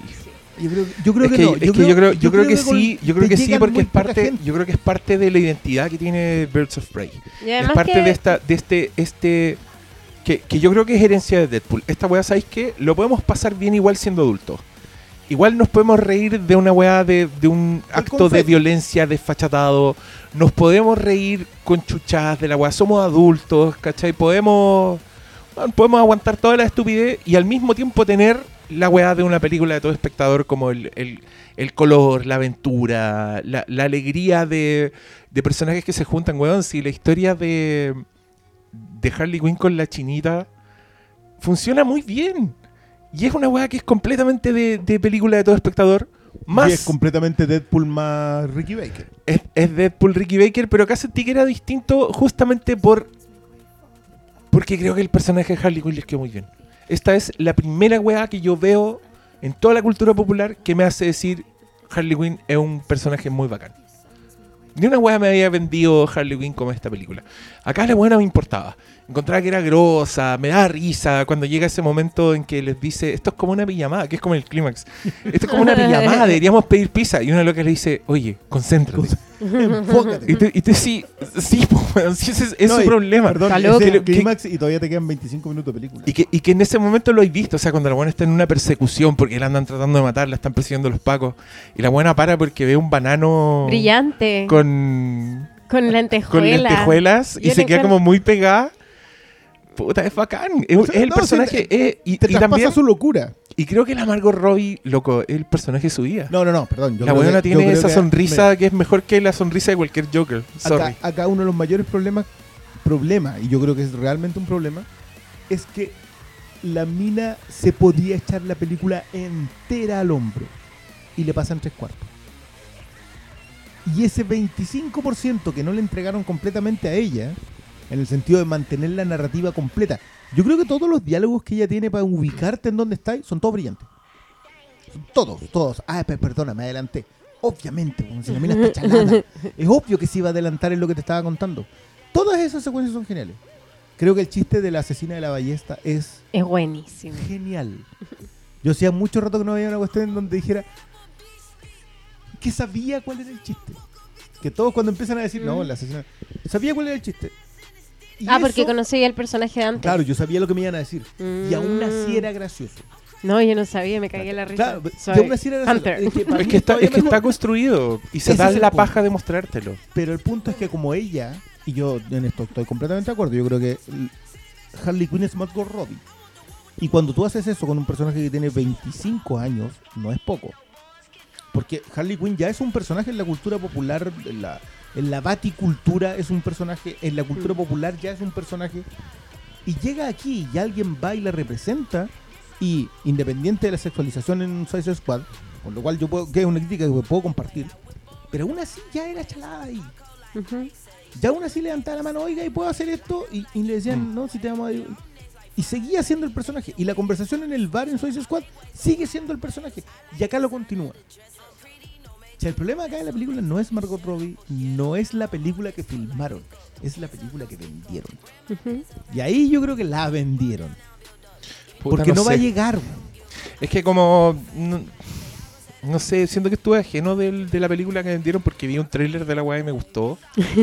y que era el No, que nos mostraron, el que nos mostraron en It. Y después de eso bueno me perdí todo y la vi y la encontré súper súper refrescante por todas partes. Eh, creo que creo que Harley Quinn está en la dosis perfecta. Creo que hasta para eso es inteligente la película. A mí me gusta que estén... De hecho, me atrevería a decir que es más que un cuarto lo que están las otras locas y por eso yo también haría un No, caso no, ahí no, porque... me refiero a ni- a nivel narrativo, la, la echa al hombro. Ya, perfecto. Pero, tiene. pero esta película muy temprano te das cuenta que es una película coral. Que se queda tanto rato con, con la Canario Negro, con la otra mina, ¿cachai? la Como que te va dando pistas, con la niñita, con lo que está pasando con Roman. Entonces, yo- a- es otra defensa porque la weá se llama Birds of Prey antes de otra cosa. Creo que el título, aunque no sepáis quiénes son las Birds of Prey, no termine siendo. Ya te dice que vaya a haber una weá de, mucha gente. de ella. Claro, no vas a ver. eh, no vas a ver solo a Harley Quinn. Entonces creo que. Y creo que la intervención de la. como las pausas que te dan para descansar de Harley Quinn hacen que la buena sea muy efectiva. ¿cachai? Creo que es muy bacán que haya Canario Negro entre medio, que te quedéis un ratito con ella, que, que veáis desde el punto de vista de ella cómo ve a Harley Quinn, ¿cachai? Todos los encuentros de los personajes los encontré. Dos cosas sobre Harley Quinn. Yo tengo que reconocer abiertamente que para mí era muy distractor que eh, el personaje fuera. la actriz fuera tan atractiva para el personaje. Creo que la igual al dibujo. No, la otra mina es rubia y negra, pero, pero. O sea, es rubia y blanca, digamos, no tiene nada que ver con el dibujo. Pero. No, pero la Harley Quinn, pues. No, La Harley Margot Quinn, no, Robbie no. se parece me, me mucho refiero al a. Negro. Ah, ya, Canario Negro. Y- Ya. Es muy distrac Fue un distractivo para mí, pero era básicamente porque dije, ¿de dónde salió esta chica? Hermosa. Es preciosa una cuestión. Y creo que el momento en donde yo dije, ya, esta cuestión está armado como personaje, son dos. Uno es cuando Sionis se abraza con Sassy y le dice, uy, esta otra mina sabe pelear. Que es cuando la están mirando de arriba y dije, ya, eso es una conversación Es entre delincuentes que dicen, uy, mira, esta... Yo lo vi. Y la otra es la secuencia del pelo que creo que de verdad merece la celebración que está teniendo. Porque los temas prácticos de una pelea se ven muy poco en las películas. Se ven muy bien y, y- y yo creo que acá también tiene que ver con que Stahelski y su equipo han sabido llevarse a la gente que hacía bien esto y al estilo que hacía bien esto, que fueron los indonesios. O sea, Y tú lo- me habías contándome la gente de, de John Wick. Ya, eh, pero. Stahelski ya para la tercera John Wick se llevó a los indonesios, se llevó a los cabros de The Raid, se llevó a los tipos de um, Here Comes the Night, ¿cachai? Se llevó a la gente que hace esto práctico. O sea, que si el tipo rompe una silla, saca la pata de la silla para utilizarla como arma. Ya. Son lugares en donde tú decís, ya esto no es digital, esto no es un salto por un salto, el salto lleva una patada, eh, el salto le permite movimiento, y si la mina tiene el pelo largo y unas trenzas, es imposible. Tiene que tomárselo. Y además que es súper femenina esa weá de... "Ay, Pásame un conche, cole, ¿cachai? Necesito un cole. Busquemos un cole. Y eso, a eso es lo que yo me refería con lo orgánico del discurso. Sí. Que, que para mí ahí está la clave. El problema es que es tan orgánico en el discurso que la película entiende la acción como parte de ese discurso. Y la acción es tan buena que yo, te- y esto lo digo muy sinceramente, creo que cualquier hombre se podría sentar en el cine y disfrutar esta película si no estuviese en contra del discurso. Y el discurso es bueno. Es bueno, pero también Esta pasa piola. dicho. No Sí. sé si pasa piola. ¿Te encontré que no? Me acuerdo que pasa piola el panfleto. No, no, no, no, es que la- yo creo que no hay panfleto, yo creo que hay un buen discurso. Ya.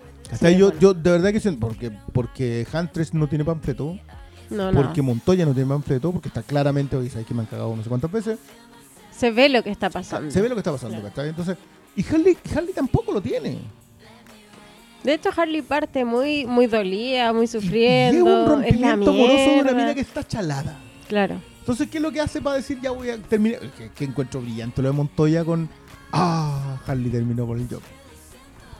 Es que weón, además es, la media escena. A mí me encantó toda esa secuencia, me gustó.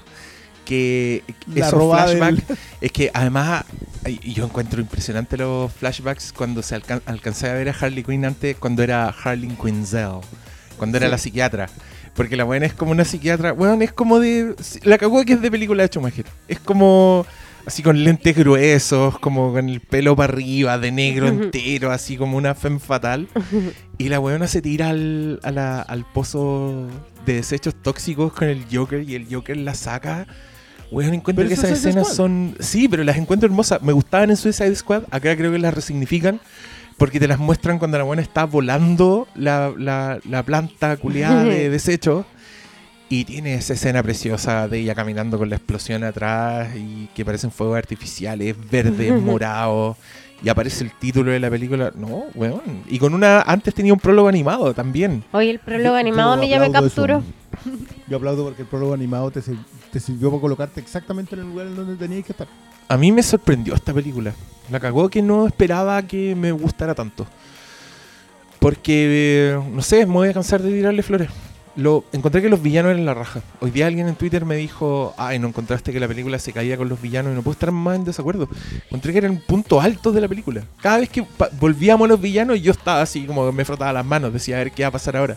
Porque o era Iwan McGregor siendo excéntrico o era de una crueldad tremenda. El Sass, que, era, que es ese weón que Que se Pucha, los lo- asesinatos. los fanáticos de Six Feet Under lo recordarán como el pololo facho de Claire, que era un gran El personaje. senador republicano. Ese mismo. Ugh. Qué buen personaje. Y acá el buen está completamente loco. que, que son pareja hasta el día de su muerte. Que encuentro brillante eso que tienen Secret Under. Como que uno se olvida de eso. Se quedan juntos. No, Sí. no. Acuérdate que se reencuentran en el funeral de la mamá. Y ahí siguen juntos. po. Pero la ancianidad de Claire, po. Pero eso sí, te, te- muerte. te quedas hasta el final. te quedas hasta el final. Aunque llegué tarde, ¿viste? Y. Pero bueno, Pero sí, ese muchacho. era ese weón que yo lo reconocí y dije, oh, Chris. no, el actor se llama Chris. Em, creo que el personaje también se llama Chris. No, no me acuerdo. Alguien en los comentarios, corríjame, le encanta hacer esa wea.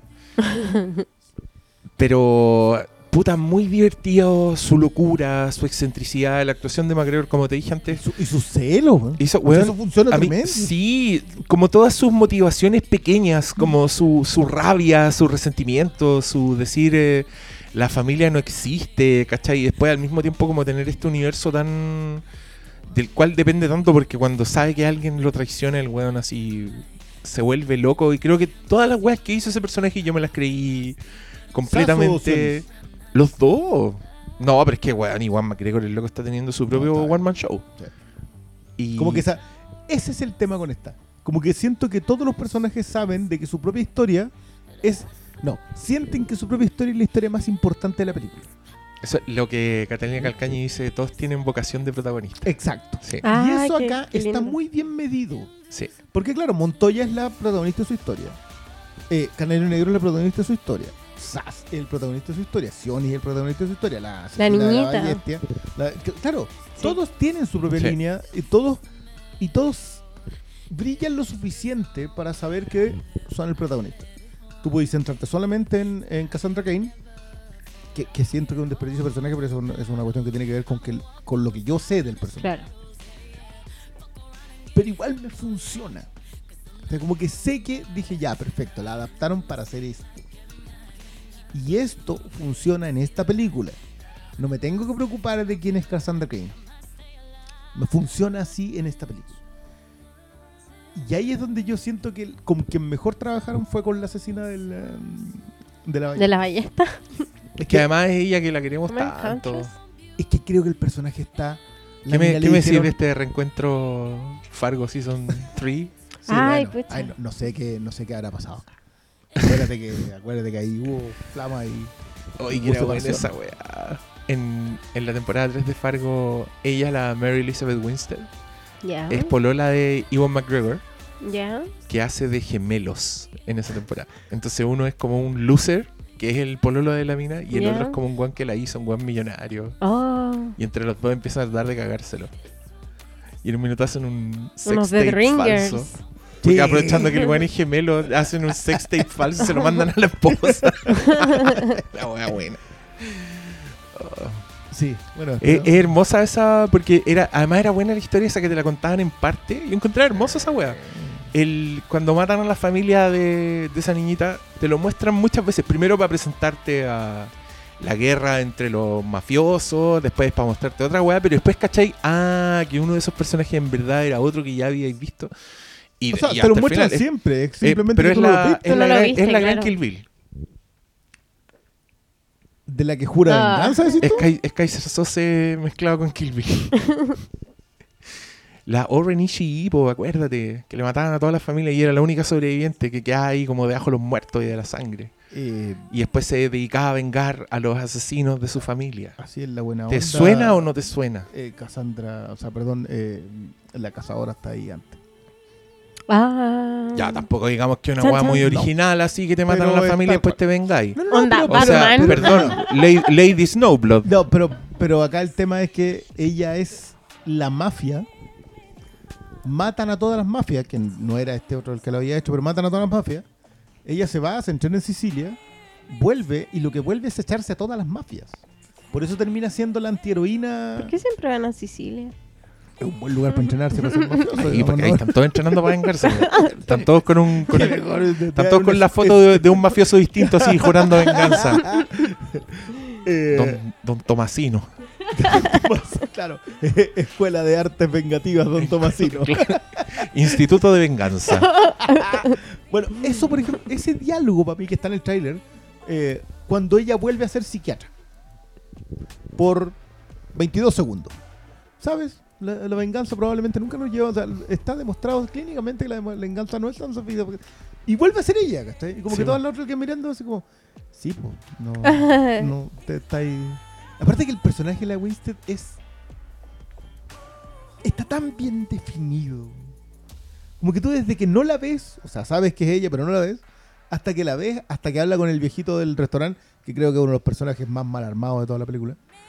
No El viejo del entiendo- restaurante. No entiendo por qué hace lo que hace ni por qué hacía lo que hacía. No hay como diablos me de. No, Porque es una historia de emancipación femenina. Pues no hay ni- ningún hombre.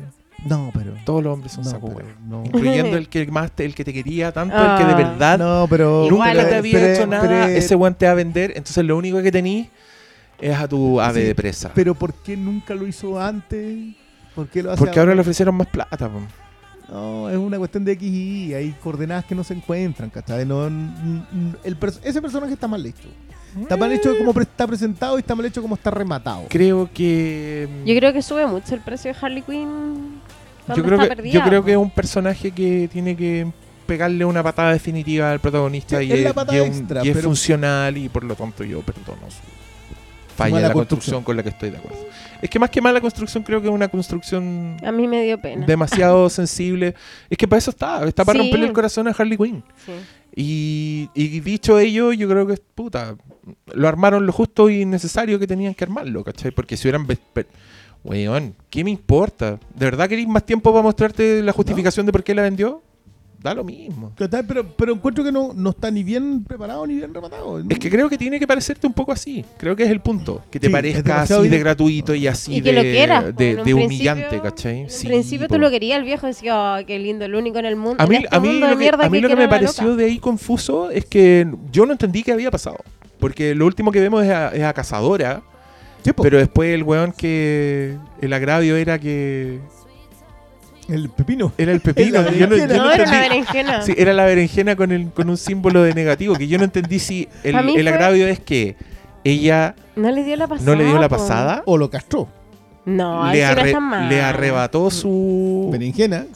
O a él no le funcionó, entonces él estaba humillado, era un Oh. Hay, machito mucha- herido. hay demasiada lectura en esa pasada. Sí. Yo Pero igual entendí que no le dio la pasada. Sí, pero ya, entonces entendemos que Huntress se fue No, de ahí No, no, sí. no. y después llegó ese weón y ese weón compró al viejo culeado. Ese weón yo no lo entendí. Pero no es el personaje, es, la, es no, la situación. No, Sí, Si el personaje es lo mismo, hombre, ¿qué más querí? es que ahí está el punto. Un personaje que supuestamente es el. eh, pero es como los la matones. po, es la- el pivotal o pivotal o como sea, es, es lo que define para dónde va ella y cómo va a ser ella. Es decir, va a estar dispuesta a vender a las amigas hasta cierto punto, de ahí en adelante, de hecho es lo que Sí. hace. No era eso, no, no era eso lo que me iba a No, yo no lo interpreté así. Yo lo De interpreté ahí en adelante hace eso. No es- Sí, no está- pero, no pero no, bien no por vender, no es, no, ella no quiere vender a la gente, lo que Empieza ella quiere, ella sí se da cuenta que está sola, sí, que tiene que valerse por sí misma y si se quiere salvar de esto tiene que vender la pendeja, porque nadie más la va a cuidar. Sí, pero después- Así lo entendí yo. Sí, pero después vuelve a vender a las otras amigas después de que se salvó con ellas. ¿Cuándo vende a ¿Cuándo? la amiga? Se queda, e- ella agarra el diamante y se arranca y después va Ya, y pero eso no es vender Porque a las la otras amiga. eran po, no. justicieras, Es hacer, es hacer la gran No eran Mark criminales. Renton nomás. ¿Cachai? Y la loca dice, estas buenas van a estar bien. Más Renton hace eso. Sí, Además po. dice, ellas se dedican a sus weas fomes, como Sí, a ¿qué ver me la importa? justicia, No, son y- como y ciudadanas. ellas- son las Birds of Prey, Sí. yo no, ¿cachai? Ellas Ella es una delincuente y ella le gusta, sí, ella siempre estuvo No, muy atraída eh, por el mundo ¿cómo- criminal. ¿Cómo se Sí. llama el- la tarjeta que se arma? Mercenaria y no sé cuánto que dio. Mercenary, eh, Founder, Finder. Sí, tenía muchas weas. Es para muchas cagarse la cuestiones. vida. Qué, qué encantador personaje. No, yo, yo de verdad, yo, yo te insisto, yo creo que Margot Robbie se echa la película encima y sigue para adelante con ella cuando la acción no puede tomarla, la toma ella. Y por eso encuentro tan bueno lo de las narrativas y lo de las cambiadas y lo de lo- lo- la locura del personaje. Es que es encantadora, sí, una cosa es que esté loca y una cosa es que sea Margot Robbie estando loca. Porque es adorable. Pero no hay nada de ella. es Y esa weá que le gusten como las weaditas con escarcha y rosadita, la hace aún más adorable cuando está loca. Da lo Yo mismo. creo que con todo el menosprecio que se le tiene a Suicide Squad, ese personaje ya estaba completamente definido ahí. Oh, yo no estoy de acuerdo con eso. ¿Sí? Ya. Mm. Es que me acuerdo, puta, no me acuerdo dónde esa Squad. La vi una vez y encontré que fue demasiado. Pero me acuerdo que tenía, ponte tú, que era de one-liners. Ella. Era de decir. eh, Considerando que no era la protagonista. Las ¿eh? voces me dicen que los mate. No, mentira. Las voces no me dijeron eso. Ja, ja, ja. Estoy tan loca. Creo que esa Harley Quinn yo no la veo en esta película. En esta película No, veo no, una que Harley no. Quinn que tiene su propia vida. ¿Cachai? Que la weona si está con más weones no va a tirar la talla porque sí, salvo que quiere distraerlo antes de sacarle la chucha, ¿cachai? Me acuerdo de la, de la weona que andaba con el bate siempre como parando la raja y creo que no era este No, no, personaje. no, a ver, perdón. Yo creo que la, la parte de la sexualización creo que está eliminada acá completamente. De todos los personajes. Me parece muy bien, porque obviamente el, el- el tema de la película tiene que ver con eso. Pero, pero eso no es solo del, del- del- de cómo está filmada, es, es también por cómo es un personaje, ¿cachai? Ya, es es una construcción, o sea, esa Harley Quinn no, no era no era la gran Mal- Michael Bay, no es que ponían la cámara en el suelo para que se le viera la raja, no, es que la weona paraba la raja para sacar una weá, ¿cachai? ¿Cachai la diferencia, no? Sí. O sea, en esa Suicide Sky, esas puta, la Harley Quinn de Eran parte de Squad la es personalidad del calienta sopa. Es una buena calienta sopa que sabe que es sexy. Esta buena no. Y eso para mí es un personaje distinto. No es. Yo creo es que por eso me gusta a mí el tema de la progresión, por eso me gusta a mí dónde llega. A mí me encanta cuando ella cuenta cuál fue su historia. O sea, me, era psiquiatra, estudié, fui psiquiatra, conocí a este otro pela, me convertí en una villana, me capturó Batman, me metieron en presa, me sacaron con una bomba, tu- salvé el mundo, eh, después de eso me rescató el Joker, todo, seguidito, todo. Y tú decís, claro que es la progresión lógica de un personaje. Es un personaje que pudo haber sido eso y que hoy día ya no lo es porque el tipo que la rescata es alguien que finalmente la desprecia.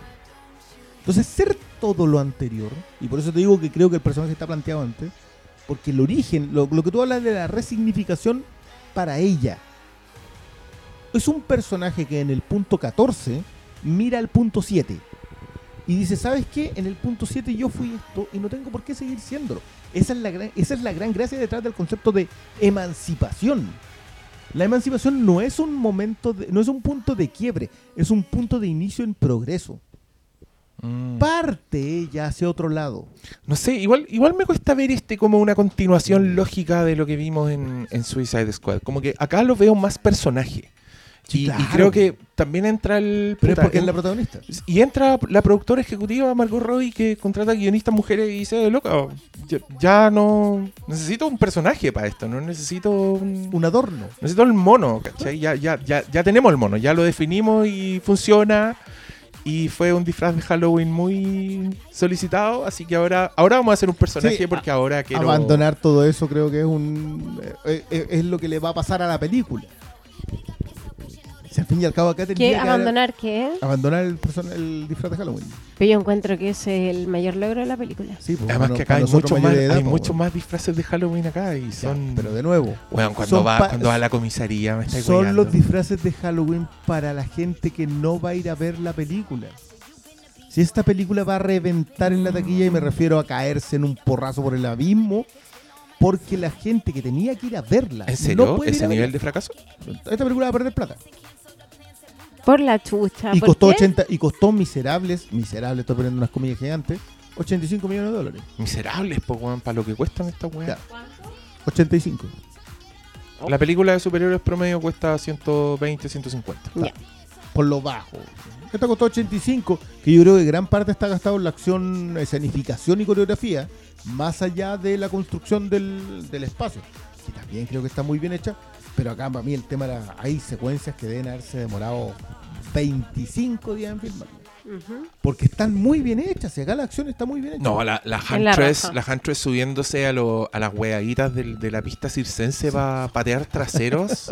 o la otra weón arrastrándola en patines. Que es una wea que. Entiendo la comparación. Entiendo que, por ejemplo, en Batman y Robin hay muchos weones en patines porque uno de los malos es Mr. Freeze. Entonces andan muchos weones en patines, pero los weones en patines están dando vueltas en esos tubos culeados de skaters. Puro weando, no teniendo nada que ver con la acción, en nada de fondo. Y de repente Batman así como que tira una patada y se caen cinco. Y vamos a lo que viene. En cambio acá la secuencia de los patines, de Harley Quinn en patines siendo arrastrada por una moto Después y después enfrentándose a un auto. Weón, era filete, era una acción que yo puedo seguir. Con, con momentos así de genuino riesgo en que tú así como. "Oh", como no, no llega a extremos de Death Proof, pero sí hace weas bastante impresionante. Y yo creo que todas esas weas son méritos porque. Loco, si no basta con decirte que la weona es mujer y ay, no hay. No había habido una de superhéroes con mujeres. Weón, tienen que hacer la película también. Y tienen que hacer que ese personaje me importe y vean a Lita. Me carga que estemos hablando de, de esta weá como vamos a terminar, como terminamos hablando de Alita. Que Una weá que no vio nadie, que, que va a pasar colada, que después va a aparecer cualquier mierda y van a decir, oh, la weá buena. por Esto es fin", lo que nos porque ya se le olvidó la weá. O nadie la vio. Pero a mí, a mí me pasa que con todos los bemolas y, y detracciones y, y crítica que siento demasiado válida, que yo tengo Wonder Woman, siento que Wonder Woman vendió mejor su personaje. Y tengo el problema acá con Harley Quinn, que creo que siendo el tremendo personaje y la muy buena construcción de personaje que hubo en las dos películas, yo tengo que insistir que creo que Suicide Squad sienta los cimientos de la necesaria emancipación. Aún así creo que este personaje está mal vendido. Porque claro, tú habláis de los disfraces de Halloween, pero los disfraces de Halloween no los va a ver la gente que tiene que disfrazarse. Este es un error. Que Pero ¿por qué fue- llevamos la discusión de la película, la discusión sobre el mercado y las decisiones? Porque la película está construida en función de eso. No, porque a estos cabros les gusta esa. No, no, no, no, no, no, Siempre no, no, no, la no, no, conversación bien, a pero- estos Esto no lados. tiene que ver con la conversación sobre la taquilla. Tiene que ver con que esta es una película pensada para un grupo de gente y hecha para otro grupo. Mm. Esto tiene que ver intrínsecamente con la película, me van a perdonar. Esto no Ujú. tiene nada que ver con la venta del ticket. Esto es una película pensada en tema, en planteamiento y en narración para un grupo de gente. ¿Para y- quién? Para mujeres Para jóvenes que pretenden emanciparse o que debieran emanciparse o que pueden apreciar el concepto de la emancipación. Mm, Ya. Y hecha para un tipo de gente que jamás va a tener ni siquiera esa conversación. ¿Pero por qué? ¿Por Sí, qué yo las no- mujeres no sé que nos queremos eso está tan emancipar y nos intrínsecamente en la gusta... película, según tú. O sea, yo encuentro la El- raja el, que... nivel de la acción yo lo encuentro impresionante. Y que las mujeres que Pero- nos queremos emancipar no podríamos tener y querer y desear ese nivel de acción, más si está con escarcha. Yo lo encuentro la raja. Yo lo encuentro increíble. ¿Tú, tú sabes cuánto es el- el la, Sí, es la cantidad de público que ve un tipo de Es película que y la yo otra? creo que el gran Pero- error de esta película comercialmente y decisivamente fue quizás poner a la Margot Robbie como una continuación de la de Suicide Squad, sabiendo lo basureada que es Suicide Squad. O sea, yo si no hubiera sido por el Diego, yo no voy a ver esta película porque pienso que va a ser la basura que fue esta otra. No porque hayan secuencias de acción excesiva, lo encuentro la raja, me encantan. Pero el punto es que se cree, se tiende a pensar que es una continuación de esta anterior y esta anterior ha sido basureada, pero a. Esta- Tú decías en la anterior que recaudó casi 800 millones de dólares. Sí, pero porque le fue bien, porque era una- estuvo muy bien vendida, po. pero estuvo mal criticada. Po. O sea, yo Pero- Sí, no, po, cada vez que- que digo quiero ver la la Suicide Squad no porque me nada tinca, me han no dicho de verdad que no la No, veáis. pero, pero sí pasa con. A mí me pasó cuando tú cuando subí un tweet recomendándole diciendo que era buena. Como N gente me dijo, ¿en serio? Sí, Weón, yo sí. vi Suicide Squad. La dura, estáis weyando, no Ah. sé si estáis siendo sarcástico o no. y es porque vieron Suicide Squad, pues, weón. Y es el mismo Yo creo que público. ese es el gran la mayor error. conversación es los trailers son malos. Sí, yo también de esta que los película? trailers Sí. son malos. Ah, o sea, yo, son que yo buenos no en concuerdo, yo encuentro que No. son súper buenos los trailers. Pero No he prestado mucha atención, salvo el de It, que me conquistó con notable, una pura escena y después creo que no No, venía pero- nada. Yo yo- creo que tiene un gran problema el tráiler. Eh, yo los encuentro muy buenos en acción, me dieron ganas de verla, encuentro que muestran muy bien a la Margot Robbie y toda la wea. Pero me pasa que siento que se plantea como una película muy feminista de panfleto. ¿Cachai? Onda, yo por lo que entiendo del tráiler, entiendo que es una película que desde el principio se va a plantear como un squad de mujeres pateando potos, ¿cachai? masculino. Potos masculinos, claramente. Pues como Black Christmas, Sí, eso- como esta es una- película del grupo de mujeres. Mm. Y yo sentía que esto iba a ser malo, ¿cachai? Personalmente. Pero cuando veo la película y me doy cuenta que este squad se arma al final, en el clímax y por circunstancias, y que entra muy orgánico, la encuentro buena. Pero en el tráiler yo encuentro ya de entrada mala la idea. Entonces, en ese sentido, como en la construcción del tráiler, encuentro que es malo, a pesar de que son bonitos. Pero creo que te plantean algo que no es la película. No, pero ponte tú, yo Te creo que, yo creo que base No, del, no es malo, no es malo ese punto. ¿no? Yo creo que base de lo, de lo que estamos hablando también es como ver la acción bien hecha como algo que solo puede atraer a hombres. A hombres, sí. De hecho, a mí me pasó, es. es que creo que es, creo que más encima se nota, pese a que tiene escenas de acción súper buenas, creo que se nota que es hecha por una mujer. Es acción hecha por mujeres, creo que no entra en códigos masculinos, creo que hace un poco el milagro, porque incluso en la parte del, del skate, de- los patines, digo, la weá nunca deja de ser juguetona, ¿cachai? Mm. Como que nunca se pasa al terreno de, de la adrenalina o de la violencia así desagradable, ¿cachai? O del no, como que, de Harley Quinn. Claro, como que... Sí, y la weá sigue siendo graciosa, sigue teniendo un momento entre las dos minas, ¿cachai? Cuando se ven como frente a frente y se dicen una weá y le dice, weón, lánzame, ¿cachai? O la escena De hecho, cole. nosotros, Natalia, dijimos la misma weá viéndola, dijimos, esta película le puede gustar a las cabras chicas. Completamente de acuerdo. Yo creo que lo van a pasar la raja. Mm. Deberíamos mostrársela, a ver qué, a ver La ya me dijo que sí, que quería verla. Ah, Es y que- obviamente es que- está en es que- español en todas partes. Bueno, yo creo que cuando tú dices que las películas de acción es- se cree que están pensadas para los hombres y que Por eso es- lo dijiste tú. No, no, no, pero es que es, que es un hecho. No estamos especulando o suponiendo. Eso es un hecho. Pero el- la Pero no es especulación es, pensar que a las mujeres no nos ¿Cómo? interesa. Sí, Es pues que- no es Sí nos interesa, pero Es cuando está ahí- desde nuestro punto, Es que aún ahí más. está para mí el punto. Cuando tú vendes esta película como la vendes, y de nuevo, no tiene que ver cómo la vendes, tiene que ver cómo la haces. Porque, porque para mí acá está el tema. Esta película, si tú, lo- cuando tú la miráis desprejuiciado, entra en una cuestión maravillosa. Si la deschavetada y la acción está construida muy, muy bien. Yo no la com- no es, no es gratuita la comparación con Deadpool 2. Porque en Deadpool 2 uno entraba desprejuiciado porque ya había visto la 1 que era una locura. Entonces entraba y a ver una película que pensaba que iba a hacer la misma locura. Y era, una, era un pedazo de película de acción. Puede tener una estupidez que te la encargo, pero aún así. No, es la raja, una salimos felices de la wea. de acción. Las puras secuencias de dominó en el camión están Sí. orquestadas. Orquestadas, yo para mí cuestión es No, una toda, esa- toda la secuencia de ese squad culiado que muere todo, en un segundo. todo, de todo joya. es Sí. todo eso está pensada de una forma. Yo siento que acá hay muchas de esas escenas, lo que tú hablabas a propósito de que, de que siguen siendo en un tono femenino. Para mí hay muchas, hay muchos momentos de compañerismo femenino que están puestos en las secuencias de acción que a mí me funcionan mejor que hace mucho rato. Sí. Sea, De nuevo, yo la comparo con. Eh, qué sé yo, ni siquiera Ghostbusters, porque Ghostbusters no tiene grandes secuencias de acción, pero con Death Proof. con sí igual de es que es que Tarantino se para de otro lado para eso pero No, pero para mí es el clímax de Death Proof. Es, es como el, el equipo que es un equipo después de haber pasado las del infierno. claro ¿Cachai? Y que siempre está como esa camaradería, como de estar en tu propio mundo, donde un hombre llegó a cagártela. ¿Cachai? Y. bueno es que a los Es ángeles que- de Charlie se trata de eso Puta, pero es que esta weá de los ángeles de Charlie es buena. Si, weón, si los ángeles de Charlie de McGee eran iguales. ya Eran iguales, aquí eran-. Eran, mira, eran de Charlie grandes, eran- gran espectáculo. Todos los hombres eran unos saco weá, eran unos traidores que terminaron. Y las buenas tenían una camaradería, pero era una camaradería tan falsa que no te la creí, donde Ah. la Cameron Díaz le tiraba a la otra buena y tú decías, oh, la buena es insoportable. ya ahí está mi tema Esta weá te la muestran. esas cuestiones tenían personalidad pero no tenían y, y estaban muy bien ejecutadas porque aquí podéis decir lo que queráis lo mal que filma No, si lo pasaba Pero el tipo hacía Pero por ejemplo, la nueva Ángeles de Charlie lo que hace es armar el equipo. Y como arma el equipo, los personajes cometen errores en el camino a hacer equipo. Y a mí esa cuestión me funciona en donde sea. Lo podía hacer con hombres, con gay, con mujeres, con, con zapatos, si. Y me va a funcionar exactamente igual porque las dinámicas de construcción del equipo siempre son atractivas.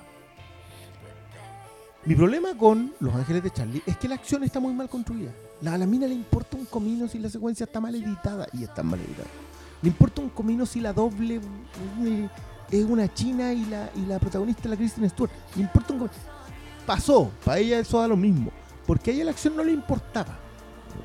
El problema es que cuando tú, si la acción no te importa y así una película de acción, contrata a alguien de segunda unidad que haga bien la acción. Y esa cuestión para mí es clara. Acá lo que hizo la Yang fue contratar a alguien que hacía muy bien la acción y darle ella el toque de dirección femenino. Y yo con eso estoy feliz. Pero este tipo de películas la consume hombres. Es un hecho. Son dos tercios de los tickets que los compran hombres de 35 o 50 años. Eso es un hecho. Entonces le estáis haciendo una película a alguien que no te quiere escuchar lo que tú estás diciendo. Entonces, por un lado, construyes un tema. Vuelvo a insistir. Yo Mm. concuerdo contigo a propósito de que puede que haya panfleto en el en el tráiler, pero no hay panfleto en la No, película. en la película no. es orgánico el tema. Oye, pero es que entonces hay que hacerle película a los que compran los tickets. ¿no? No. Plantéalo desde otro lado. Construye tu película de otra manera. ¿Por qué? No, la No, película es perfecta. La película es la raja, Plantea quizás tu publicidad de otra forma. Pero no la película. Pero Yo encuentro que la película, es está perfecta. Es dicotómica. Porque en el momento en que le sacan esta acción, nos menosprecian un poco las mujeres, como No, que no, no nos es interesa esto. O sea, Entonces construyela desde ese lado. Porque, porque yo en esto, y en esto estoy súper de acuerdo, yo creo que las mujeres también consumen acción. Yo lo he dicho muchas veces. A mí me pasaba que antes yo creía que las mujeres no consumían western y no era porque las mujeres no quisieran consumir western, sino porque el western estaba protagonizado por hombres, dirigido por hombres, hecho por hombres, para hombres. Sí, pues. Entonces, obviamente, la mujer no iba a consumir western. Pero No es porque no le piensa en las la películas narrativa. como muy taquilleras donde hay mujeres haciendo acción que quizás no es tan directa así como estar arriba de un auto, pero no sé, Titanic. ¿Por qué a las mujeres nos gusta tanto Titanic? Eh, No es solamente porque estuvo Pilucha ahí siendo dibujada por DiCaprio, es porque la huevona es capaz de pasarse por abajo de un barco metida en el agua hasta el cuello con un hacha para ir a, a- a salvar al weón y que él sea un pollo. Creo que es parte importante de, Eh, de- ciertas acciones femeninas. Es que a mí el me- hecho a mí de me- que no es la acción A mí, el problema. me, el escandal- problema a mí es me que son escandal- a hombres mí me para escandaliza un poco que llevamos mucho tiempo hablando en contra de las películas que están hechas para los hueones que compran los tickets y de pronto que eso nos preocupe, ¿cachai? No, no, te vuelvo creo, a insistir. yo creo que el- el- espérame, la forma espérame, en la que espérame. lo construí. es que creo que creo que quizás nosotros todavía no hemos visto lo que es una secuencia de acción con una sensibilidad femenina. Creo que con Birds of Prey nos acercamos, ¿cachai? Sí. Y creo que, puta, decir que la weá no funciona porque mezcla estas dos cosas. Para mí es lo que la hace válida, es lo que hace que yo diga esta weá es fresca, nunca la había visto. Esta weá sí que sí funciona. Me encanta que esté tan in- integrada con los personajes. Me encanta el panfleto porque no es panfleto si está integrado en la historia. Es un discurso. ¿Cachai? Claro. Y, y, y no veo la, la, la falla en eso. ¿cachai? Veo... Entiendo que sea un fracaso, por lo que tú decís, ¿cachai? Entiendo que quizás la weá... Yo creo que esta película se puede convertir en película de culto. Creo que las niñitas pueden verla en sus casas Esperemos que sí. y, y pueden pasar un par de años y, y quizás esta weá ya va, va a ser tema para mucha gente. Y, y- y yo creo que es la clase de película que tú veís siendo chico, preadolescente y que no se te olvida nunca. Como si usted tiene una niñita cinéfila en su familia que le gusten este tipo de weá, puta, Le va a encantar. ve- véala usted antes y ve, no sé, cada uno ve dónde Sí, aprueba la violencia y qué cosas deja pasar o no. que pero- podrían haberse soslayado. Pero fuera de eso, puta, está. Está súper bien. Porque es muy entretenida, tiene esta sensibilidad femenina, tiene, además, tiene una estética. O sea, loco, si así, así es una, escen- una secuencia de asalto a una comisaría muy al estilo Terminator. con confeti. y lo hacís con confeti y con humo de colores. y con ella con las uñas Me pintadas con escarcha. La wea perfecta, loco. Y además que igual tiene códigos de comedia romántica tipo Bridget Jones. Ella sentada en su sillón viendo películas, All comiéndose un queso. Sí. Sí, o sea, igual, ¿a quién no le ha pasado? Yo creo que lo que hace ella es agarrar el código de la comedia romántica y pegarle igual su buena patada. La a mí- me raja, po, encanta. Pero, pero es- mira, yo hasta ahí, toda esa segunda, yo te diría que hasta la. Yo, yo te, yo te diría que no hay ningún momento en que yo diga esta película no está bien, hasta cuando empiezo a darme cuenta de que era Deadpool 2, Ya. en el sentido de que esta acción está muy bien construida, es muy buena la comedia, es muy bueno el discurso, que Deadpool 2 no lo tenía. ¿Qué está mal en esta película? Nada. ¿Está bien? Entonces, sí, nada está El mal. marketing puede ser. Es que nada Por está que mal como diciendo. ingrediente individual. Pero el conjunto funciona perfecto. Ahí yo pongo todas las dudas posibles. Pucha. No, yo creo que el marketing puede ser. No, no, no, no, no, que el marketing tiene que ver con la venta. Yo tengo, yo estoy hablando de la película intrínsecamente. Yo Eso, creo que- eso es lo que yo no puedo ver. Yo no siendo veo dónde mujer está la, la, la contradicción. encuentro en- perfecta como tal como está. O sea, entiendo, entiendo lo que me dices, pero tampoco me. No te identificas con esas palabras. Es que prefiero pensar en la película y, y verla como un producto único y, loco, te insisto, un aire fresco, weón, que a mí me No, perdona, hizo muy esta bien. puede ser la primera película en donde descubramos un género nuevo. ¿Acción Y- para y- mujeres? Claro. Y, acción bien hecha. Porque, porque mucha de la, de la, voy a poner esto entre comillas, acción para mujeres no está bien hecha. En cuanto a la forma de filmarla, acá está muy bien pensada, está pensada desde el punto de vista femenino, desde Mm. la puesta del cole hasta cómo ellas conversan entre la- en la acción. Eso Sí. es algo que yo no había visto. Y digo, ya perfecto, esta puede ser la primera vez. Y como la primera vez va a sufrir eso. Va a sufrir del hecho de que esto no estuvo bien conectado con esto otro. Yo, oye, entiendo la fascinación que tienen ustedes con lo que acaban de ver, pero yo tengo clarísimo que eso no funciona. ¿En qué sentido no funciona? No, En verdad no no, entiendo en qué funciona no en que, a funciona. ver, sí, a ver, esta cuestión, Pero Cuando ¿por qué no tienes- funciona? cuando Sí tú funciona. tienes- a ver, perdona, cuando tú tienes un discurso y una forma de narrarlo, O sea, todos los discursos de mujeres y sobre mujeres y emancipación tienen que ser como mujercitas. No pueden ser como Terminator, no, puede pueden ser ser, como pero John Wick. pero el de Terminator, ¿por qué no funciona? Hay algo en Terminator en donde el discurso de una mujer que termina valiéndose por sí misma, independiente de cuando los hombres le fallen o le ataquen. Funciona perfecto. Perfecto, ya. ¿Esto es eso? Yo encuentro que sí. Bueno, Película de acción muy buena De- que tira un discurso femenino que no está explícito. O que de perdona, repente está explícito, esto no pero es no tampoco esté es tanto. explícito. Esto es con Sí, pero no está O sea, se llama la emancipación de. Sí. Toda pero la está, base pero de está la Pero es una con- emancipación está- amorosa, Toda la base no de la una peli- de la emancipación película está política. construida en función de que ella termina con el Joker. Ujú. Entonces, que a mí me parece, de nuevo, a mí me parece válido porque lo que ella plantea es la independencia. Pero es porque es su personaje, siempre su personaje estuvo construido en torno al Joker. Es como una vuelta que se le da al personaje. Con- estamos, hablando Por algo solamente, es tan estamos, importante la emancipación. estamos hablando solamente de las cuestiones del cine. Sí, ¿Sí? Porque por eso, yo, por eso yo encuentro importante que entendamos de que existía el pero personaje de hecho ella misma, ya aunque solo fuera remitido a la película, en la película ella siempre dice, yo no existo cuando no existe el y, Joker. y el concepto del Arlequín. Por eso es importante también la emancipación. No es una weá gratuita decir, oh, esta es una película de mujeres que vamos a hablar de la emancipación de las mujeres. Habla de la emancipación del propio personaje con su propia historia. De nuevo, yo estoy de acuerdo con eso, si es la forma, te insisto. Pero tú dices que esta película no funciona, así literal. Literal. Eso es lo que dice, esta película Sí. no funciona. No, perdona, en, Ya, en- po. en cómo hacemos funcionar las películas? Es ¿Cuáles que- son los dos niveles en que- o los tres niveles en los que el- consideramos que una película funciona? Porque no conectar con la audiencia es no funcionar. No, yo creo que esa, esa No, weá pero- vale. pero- pero Weón, ya, la no- cosa no conectó con su audiencia. ¿De qué estáis hablando? Pero ¿De una la mala cosa- película? ¿No funciona? No me weí. Pero, a ver, pero perdona. ¿La cosa no conectó con la audiencia porque la audiencia no entendió lo que le estaban diciendo o porque la película no se lo estaba diciendo? ¿O porque la película no estaba pretendiendo conversar con esa audiencia? Porque la cosa, la película pretende conversar con una audiencia que finalmente no lo escuchó. ¿Esta película pretende conversar con la audiencia con la forma en que se lo está contando? Yo creo que ¿Por sí. qué no? No, no. Mi pregunta es, Sí, ¿Pretende sí, hacerlo? sí. ¿con Yo creo que sí. ¿Con Conversa cuál de con las su audiencias audiencia. que pretende conversar? Puta, Yo creo porque que- todo tú lo que me- estamos espera, aquí espera, hablando, ¿no? Cuando tú me pretendes decir de que esta película le haría muy bien a una niña preadolescente y la película no la puede ver una, una niña preadolescente, entonces no tienes la más mínima intención de conectar con tu audiencia. Pero es mayor Pero es una weá, po, No, o sea. pero, a ver, pero perdona, si esto es un hecho, no, No, es una pero perdón, Briones, si la weá es restricted, es R en Estados Unidos, significa que podéis ir con un adulto. Podéis ir a verla con un adulto. ¿Y ese ¿Dónde- dónde perdona, está ¿y ese la- ticket se va a comprar?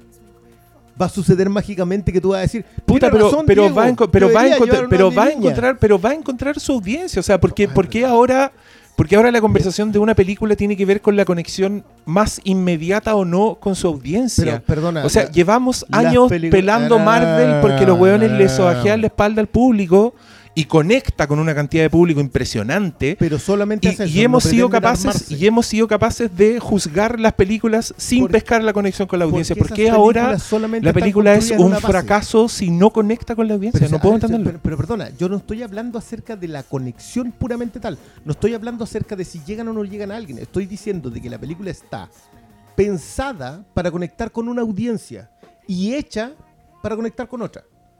Y en esa mezcolanza la película no funciona. Ya, pero sigue siendo un análisis centrado en la recepción y esa weá. Y pero la perdona, las películas, a ver, perdona, las películas no existen hasta que se estrenan en una pantalla con gente mirándola.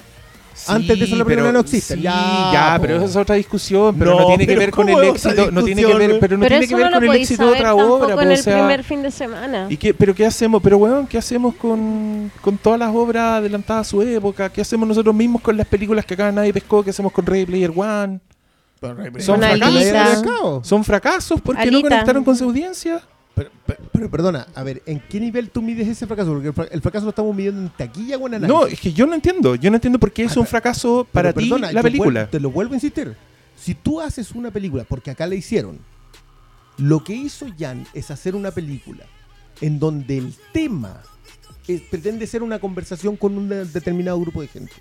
No. yo creo que son las mujeres en general, no necesariamente la Listo, preadolescente. estoy completamente de acuerdo.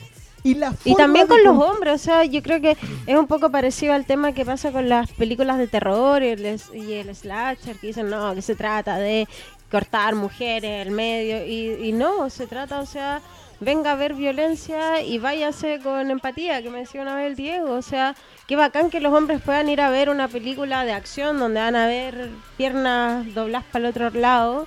Y al mismo tiempo van a ver cómo una mujer tiene la necesidad de emanciparse de relaciones que de repente te quitaron tu identidad y darse cuenta de eso, ¿cachai? Y yo creo que ese es el valor de una película que puede ser súper transversal, o sea, que va a llegar al que fue a ver Patá y a la que fue a ver la historia de la emancipación de esta mujer, ¿cachai? Sí, pero, eh, No ¿sabes creo que hable con audiencias distintas, puede llegar a las dos perfectamente y los dos captar el mensaje y entenderlo sin ningún ¿Pero tú rollo. que porque... desde planteamientos y eso?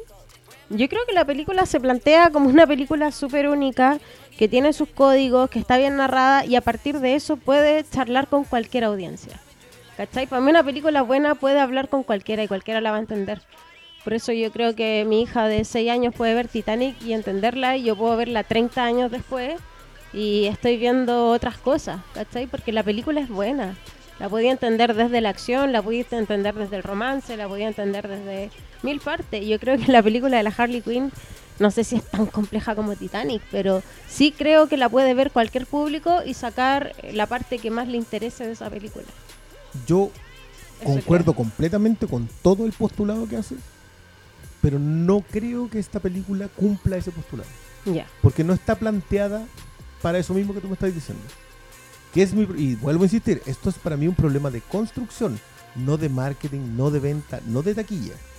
Sí, yo, yo insisto que no veo dónde está el problema de construcción en el producto. En lo que está dentro del rectángulo y que yo vi durante hora y media de película. Dura tampoco. No sé lo que sea.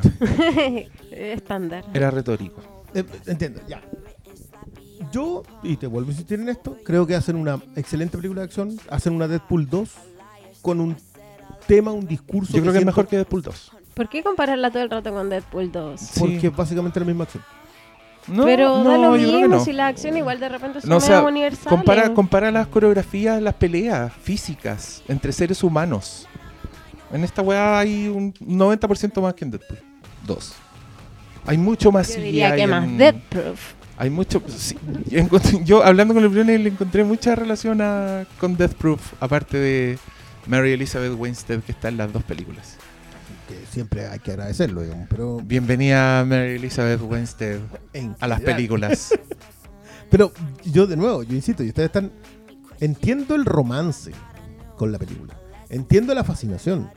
Yo no la tuve porque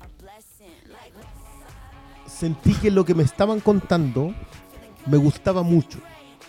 Y el cómo me lo estaban contando me gustaba mucho. Pero ambas cosas no conversaban entre sí. Entonces, claro, quizás tiene que ver con el hecho de que yo consumo ambos géneros y no tengo absolutamente ningún problema. Y, y tengo que confesar. ¿Cuáles son los dos géneros? Sí, eso mismo estaba preguntando. ¿Comedia romántica y acción? No, no sé si Ah. comedia romántica. Yo no sé si hay ningún tipo de romance acá. No hay No. romance ni siquiera con. Hay el bromance. romance, ¿cachai? Hay bromance, Sí, hay sister romance. Hay, sí. No, Hay womance. No, hay niñita. Pero. Pero Pero eh, con la niñita igual tiene su, feliz, su final feliz de amor, po. Quizás, pero igual no hay. No, no, yo no podría categorizarla bajo ningún esquema yéndose en un auto. en felices. comedia romántica. Ya, pero para ti eh, ambas cosas no pegan ni juntan y por lo tanto es una construcción fallida. No, no, no, no. Yo no es que no creo que en el Hoy no entiendo a este hombre, Pero- pero no bueno, sé. a ver, ya no sé qué más, yo Estoy no sé siendo cómo súper resumirlo. explícito. Sí, no que entiendo eres qué es lo expli- que no es que- es entendí. que eres Yo creo explícito, te pero lo transformo. No, exclusivamente- pero, ay, te negáis ¿quién se está negando aquí a escuchar al otro Briones? ¿Quién se está negando acá? No te has movido ni un centímetro de la No- weá, te lo he no preguntado de no todas las formas posibles, porque creo que si es una weá así como muy sólida, creo que la podríais explicar de varias formas y creo que podríais, no sé, como aceptarme algunos de mis ejemplos, pero en verdad estoy haciendo el esfuerzo Pero- por entender, por Ya. entender el, el- dónde está el fracaso de la construcción. en- Y sí, me podéis repetir lo mismo que me dijiste, pero al yo tratar de verlo desde otra forma para que me quede más claro, como que no, ya, no Se es. Entonces, ¿puedo? por supuesto.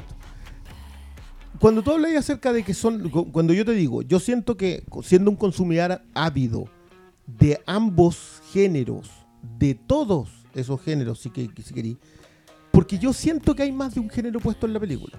Y a mí me gusta mucho cuando se mezclan esos géneros.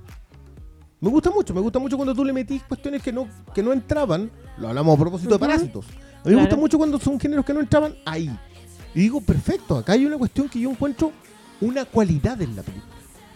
Que es mezclarme cosas, que es colocarte una secuencia de acción en donde no se suponía que yo iba a ver una secuencia de acción. Colocarme una secuencia de animación en donde no se suponía que fuera a ver una secuencia de animación. Kill Bill, si querés. Pero ¿no crees que el personaje permite eso? Yo encuentro que la Harley Quinn permite que haya un corazón roto y un alma súper compleja. y secuencias de que- acción en tiempo donde que hay un martillo reventando Claro. a alguien contra una pared. Todas esas cosas podrían haber pasado si es que hubieses mantenido lo mismo que hiciste con la secuencia de animación. O Si sea, es que te mantenerlo salió- en ella llorando. es que como que se sale de la de- se vuelve deschavetada, desfachatada, desparpajada en un rato y vuelve a una secuencia de acción muy clásica, muy bien hecha, muy bien ejecutada, en otra. Y va y vuelve, y va y vuelve, y siento que las conexiones en eso, eso, entre eso, son puentes cortados. Ya. Pero es porque ella necesita salvarse igual. Es que- Porque es que todos ahí la odian, ahí es está que ahí perfectamente volvemos- justificado. Ahí volvemos al tema. Y yo, de nuevo, yo creo que el tema acá es indiscutible e inapelablemente bien planteado. Vuelvo a insistir, es el cómo lo cuentas y el cómo lo cuentas sobre lo que cuentas no, no lo siento yo conectado.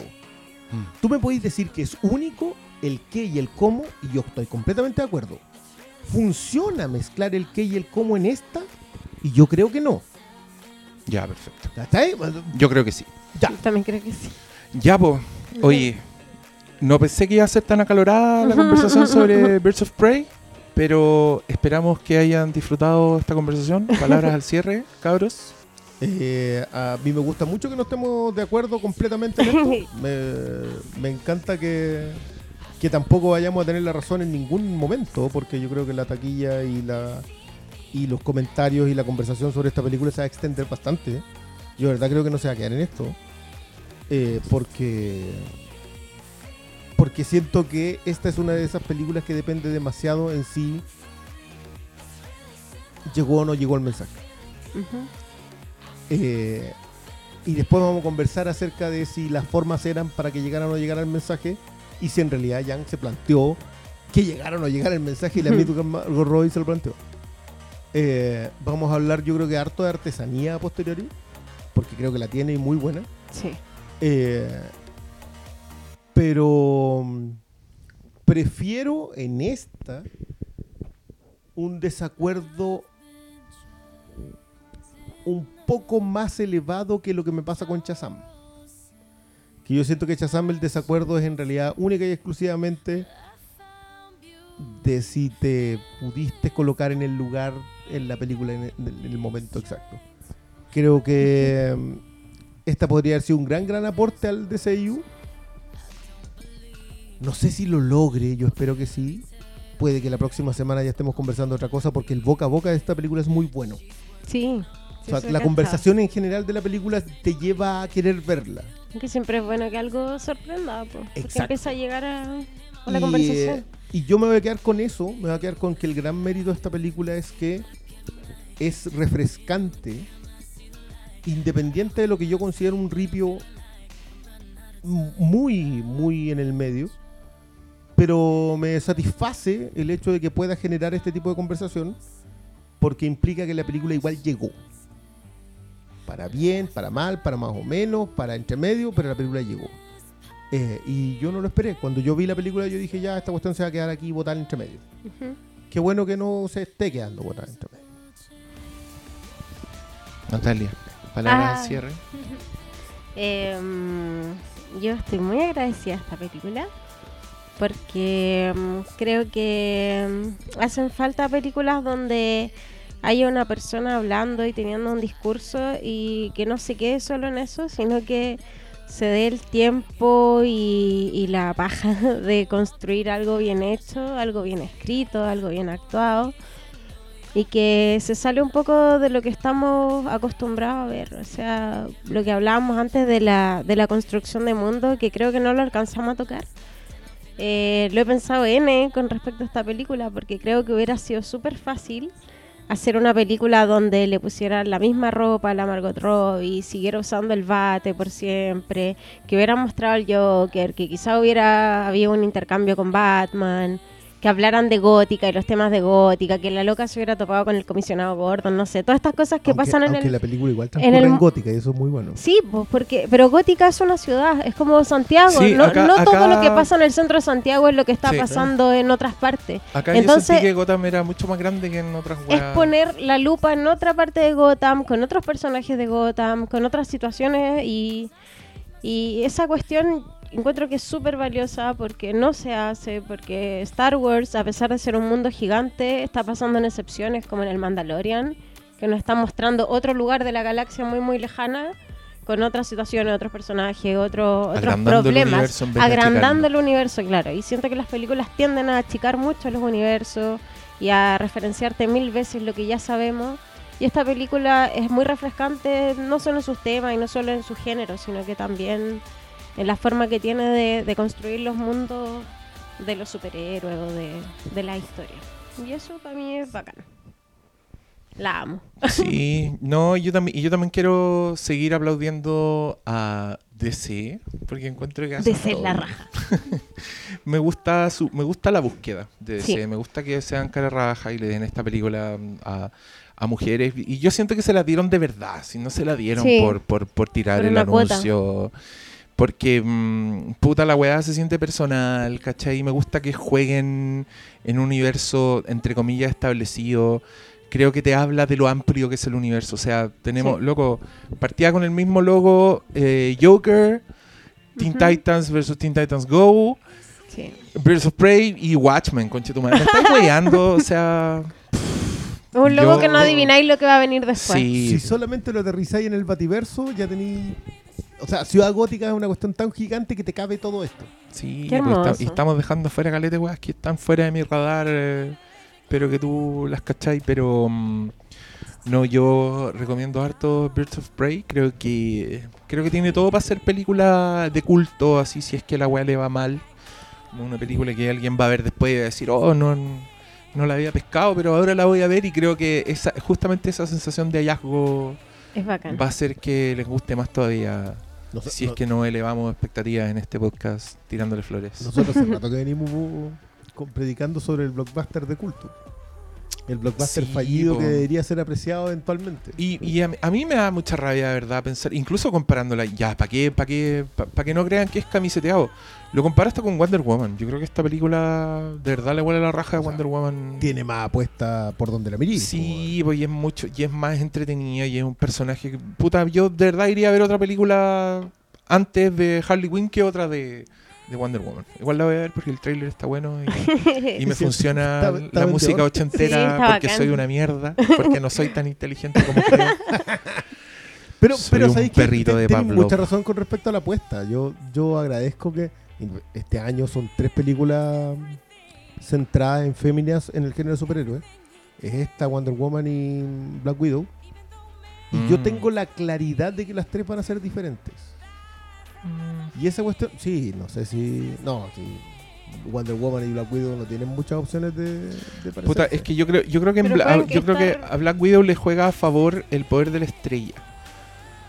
¿Cachai? Y ahí yo creo que Scarlett Johansson igual debe tener eh, una voz en esa película y Esperemos. creo que la loca ya su puta no tiene nada que probarle a nadie, se demoraron caleta en hacer la película, entonces puede que salga algo bueno y tienen a Florence Pugh metida ahí Y con eso estamos. como una villana de la weá, así que pff, si va a ser mala, si es mala esa weá yo me voy a enojar mucho. Ah, bueno, Se demoraron caleta y tienen, tienen todo para que les quede pulenta la weá. Y sobre todo ya habiendo visto a la emancipación de Harleen Quinzel. Aprendan Marvel a hacer encanta pero igual tú, tú, Es tú de cuento. pensáis que van a hacer apuesta porque yo creo que no. No, no creo que no creo que hagan apuesta, pero sí creo que puede ser una, una de las una de las bien hechas, una de las que nos dejan contentos de esos weones que no son tantas y cada uno tiene su favorita, pero sí, sí pueden hacer weas buenas. Pero igual yo creo que más allá de los éxitos y fracasos, Lo valorable de DC es que le da libertad a sus artistas para hacer... Y a mí me Lo que les dé la gana y hacer y con los personajes. A mí me encanta que sigan haciendo eso pese a los Sí. guatazos. Pese a que le ha ido Pese- mal. y, y pese a que cosas como que le cambien el título dan una mala señal, Claro. puta, creo que igual. Convengamos que lo cambio el título en algunos cines en Estados Unidos, no es directiva de Ah, no es oficial, No, no, no. es como No, no, no, no. Live, Die, Repeat. No. No es, ah, o no sea es que yo, la, yo puedo, la puedo tener en home video con ese título hermoso Lo más probable es que salga como Birds of Prey y la, la emancipación de Harley Quinn. Wow, es lindo. Ya, yo quiero reservar al tiro el Steelbook. No, no, no. No, ese, eso sale acá, no te preocupes. tranquilo. ya, ya. No, pero, pero yo sí valoro ese. con- concuerdo con ustedes con respecto a valorar la apuesta. Eh, y, y también tengo menos esperanza con, con las que vienen. Yo igual. Sí, yo también. Yo creo que picamos con esta. Es que, es que acá, para mí fue sorpresa cuando la vi. Y independiente de los bemoles que yo tenga posterior, sigue siendo. Yo. valo- yo mil veces voy a valorar el intento, aún en el fracaso, al no intento y jugar a la segura. Sí, porque Pero la otra weá es más aburrida, fracaso. la otra weá es más aburrida que la chucha y, y más encima viene con esta que a mí de verdad me da rabia. Me da rabia que celebren los peos de puras weas ¿De cuál? puta de la de las Reyes Skywalkers del mundo, de la de las capitanas Marvel del mundo, sí, weón, esas No, no, películas no, son no, pero, muy pero ya, po. insatisfactorias, loco, no cumplen con el requisito mínimo de ser una película. Y esta, y esta weá, la Harley Quinn te demuestra que. No, no digo que sea fácil, pero sí demuestra que se puede.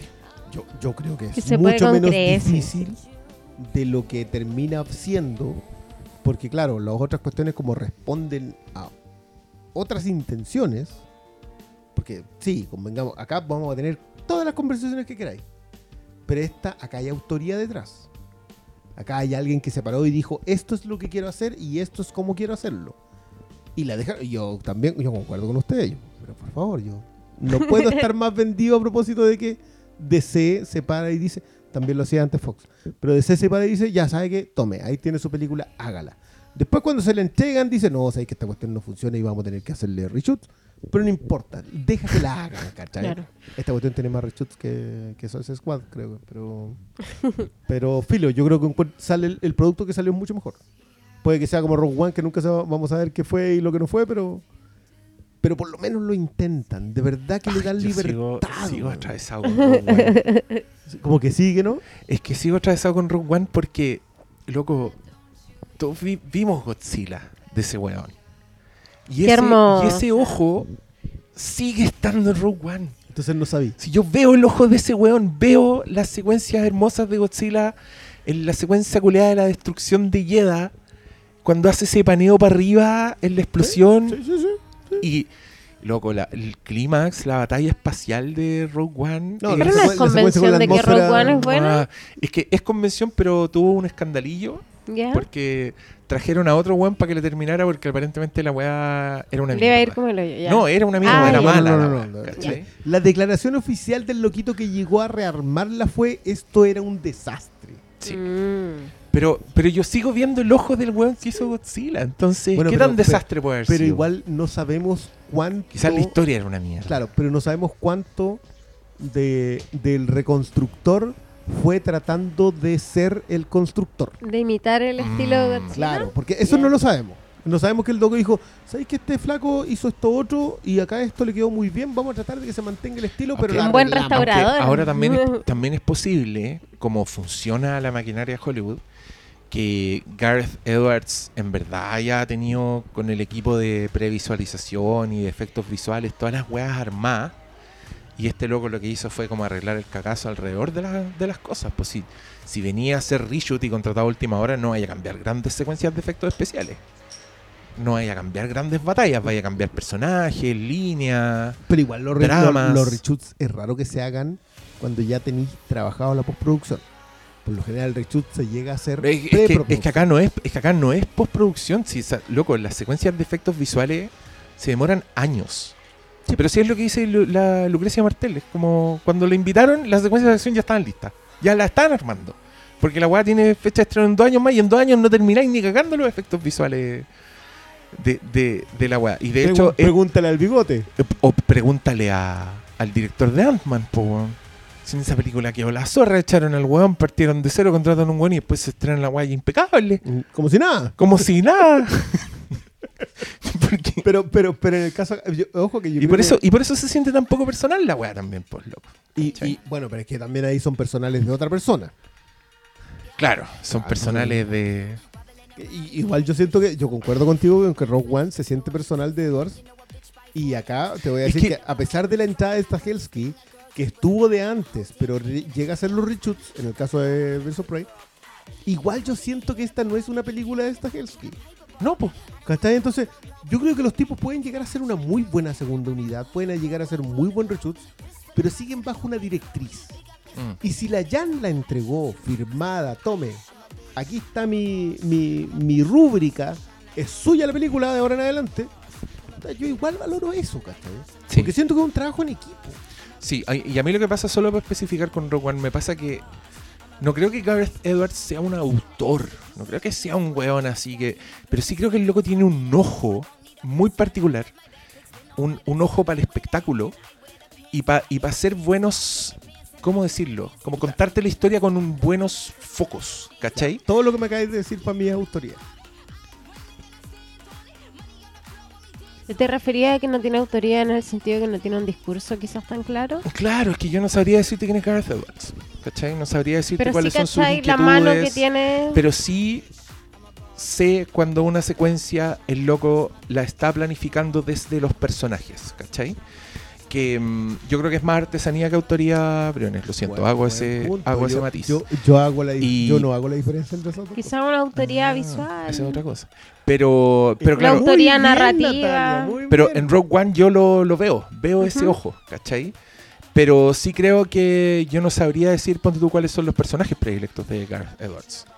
No sé qué tipo de... En, O en en general, general. él, así, si lo vemos Este como tipo autor, hace este personaje. Claro, yo no, yo no sabría decirte que, ah, el, el I am one with the force, the force is with me, no es el tipo de personaje que hace este weón, así que no tengo idea. Si el weón más encima aquí tiene dos películas, ¿cachai? Y las dos Claro, películas no- son de... No es como que Michael Mann Claro. siempre haga un Y, la- personaje. y la- y las dos películas son de gente, básicamente gente mirando para arriba a weas que se le vienen encima, ¿cachai? Lo cual es muy bueno para una historia, No, no tengo ningún problema con ello. lo cual es muy bueno para Eh. una, para una película que te hace tenerle miedo a la estrella de la muerte, pues Exacto. Sí, esa wea no es menor. O sea, el otro culeado se mandó que la estrella de la muerte 3.0 capaz de, no, si ya no destruye un planeta, ahora destruye siete planetas al mismo tiempo. No, pero, pero ya. ahí como, No, no, no, no, no rebajemos el nivel de esa conversación. Sí, ya. No destiñamos, pero esas eran mis palabras al cierre. Celebrando. celebrando lo jugado que son esto, este logotipo en particular al principio de las películas. Ah.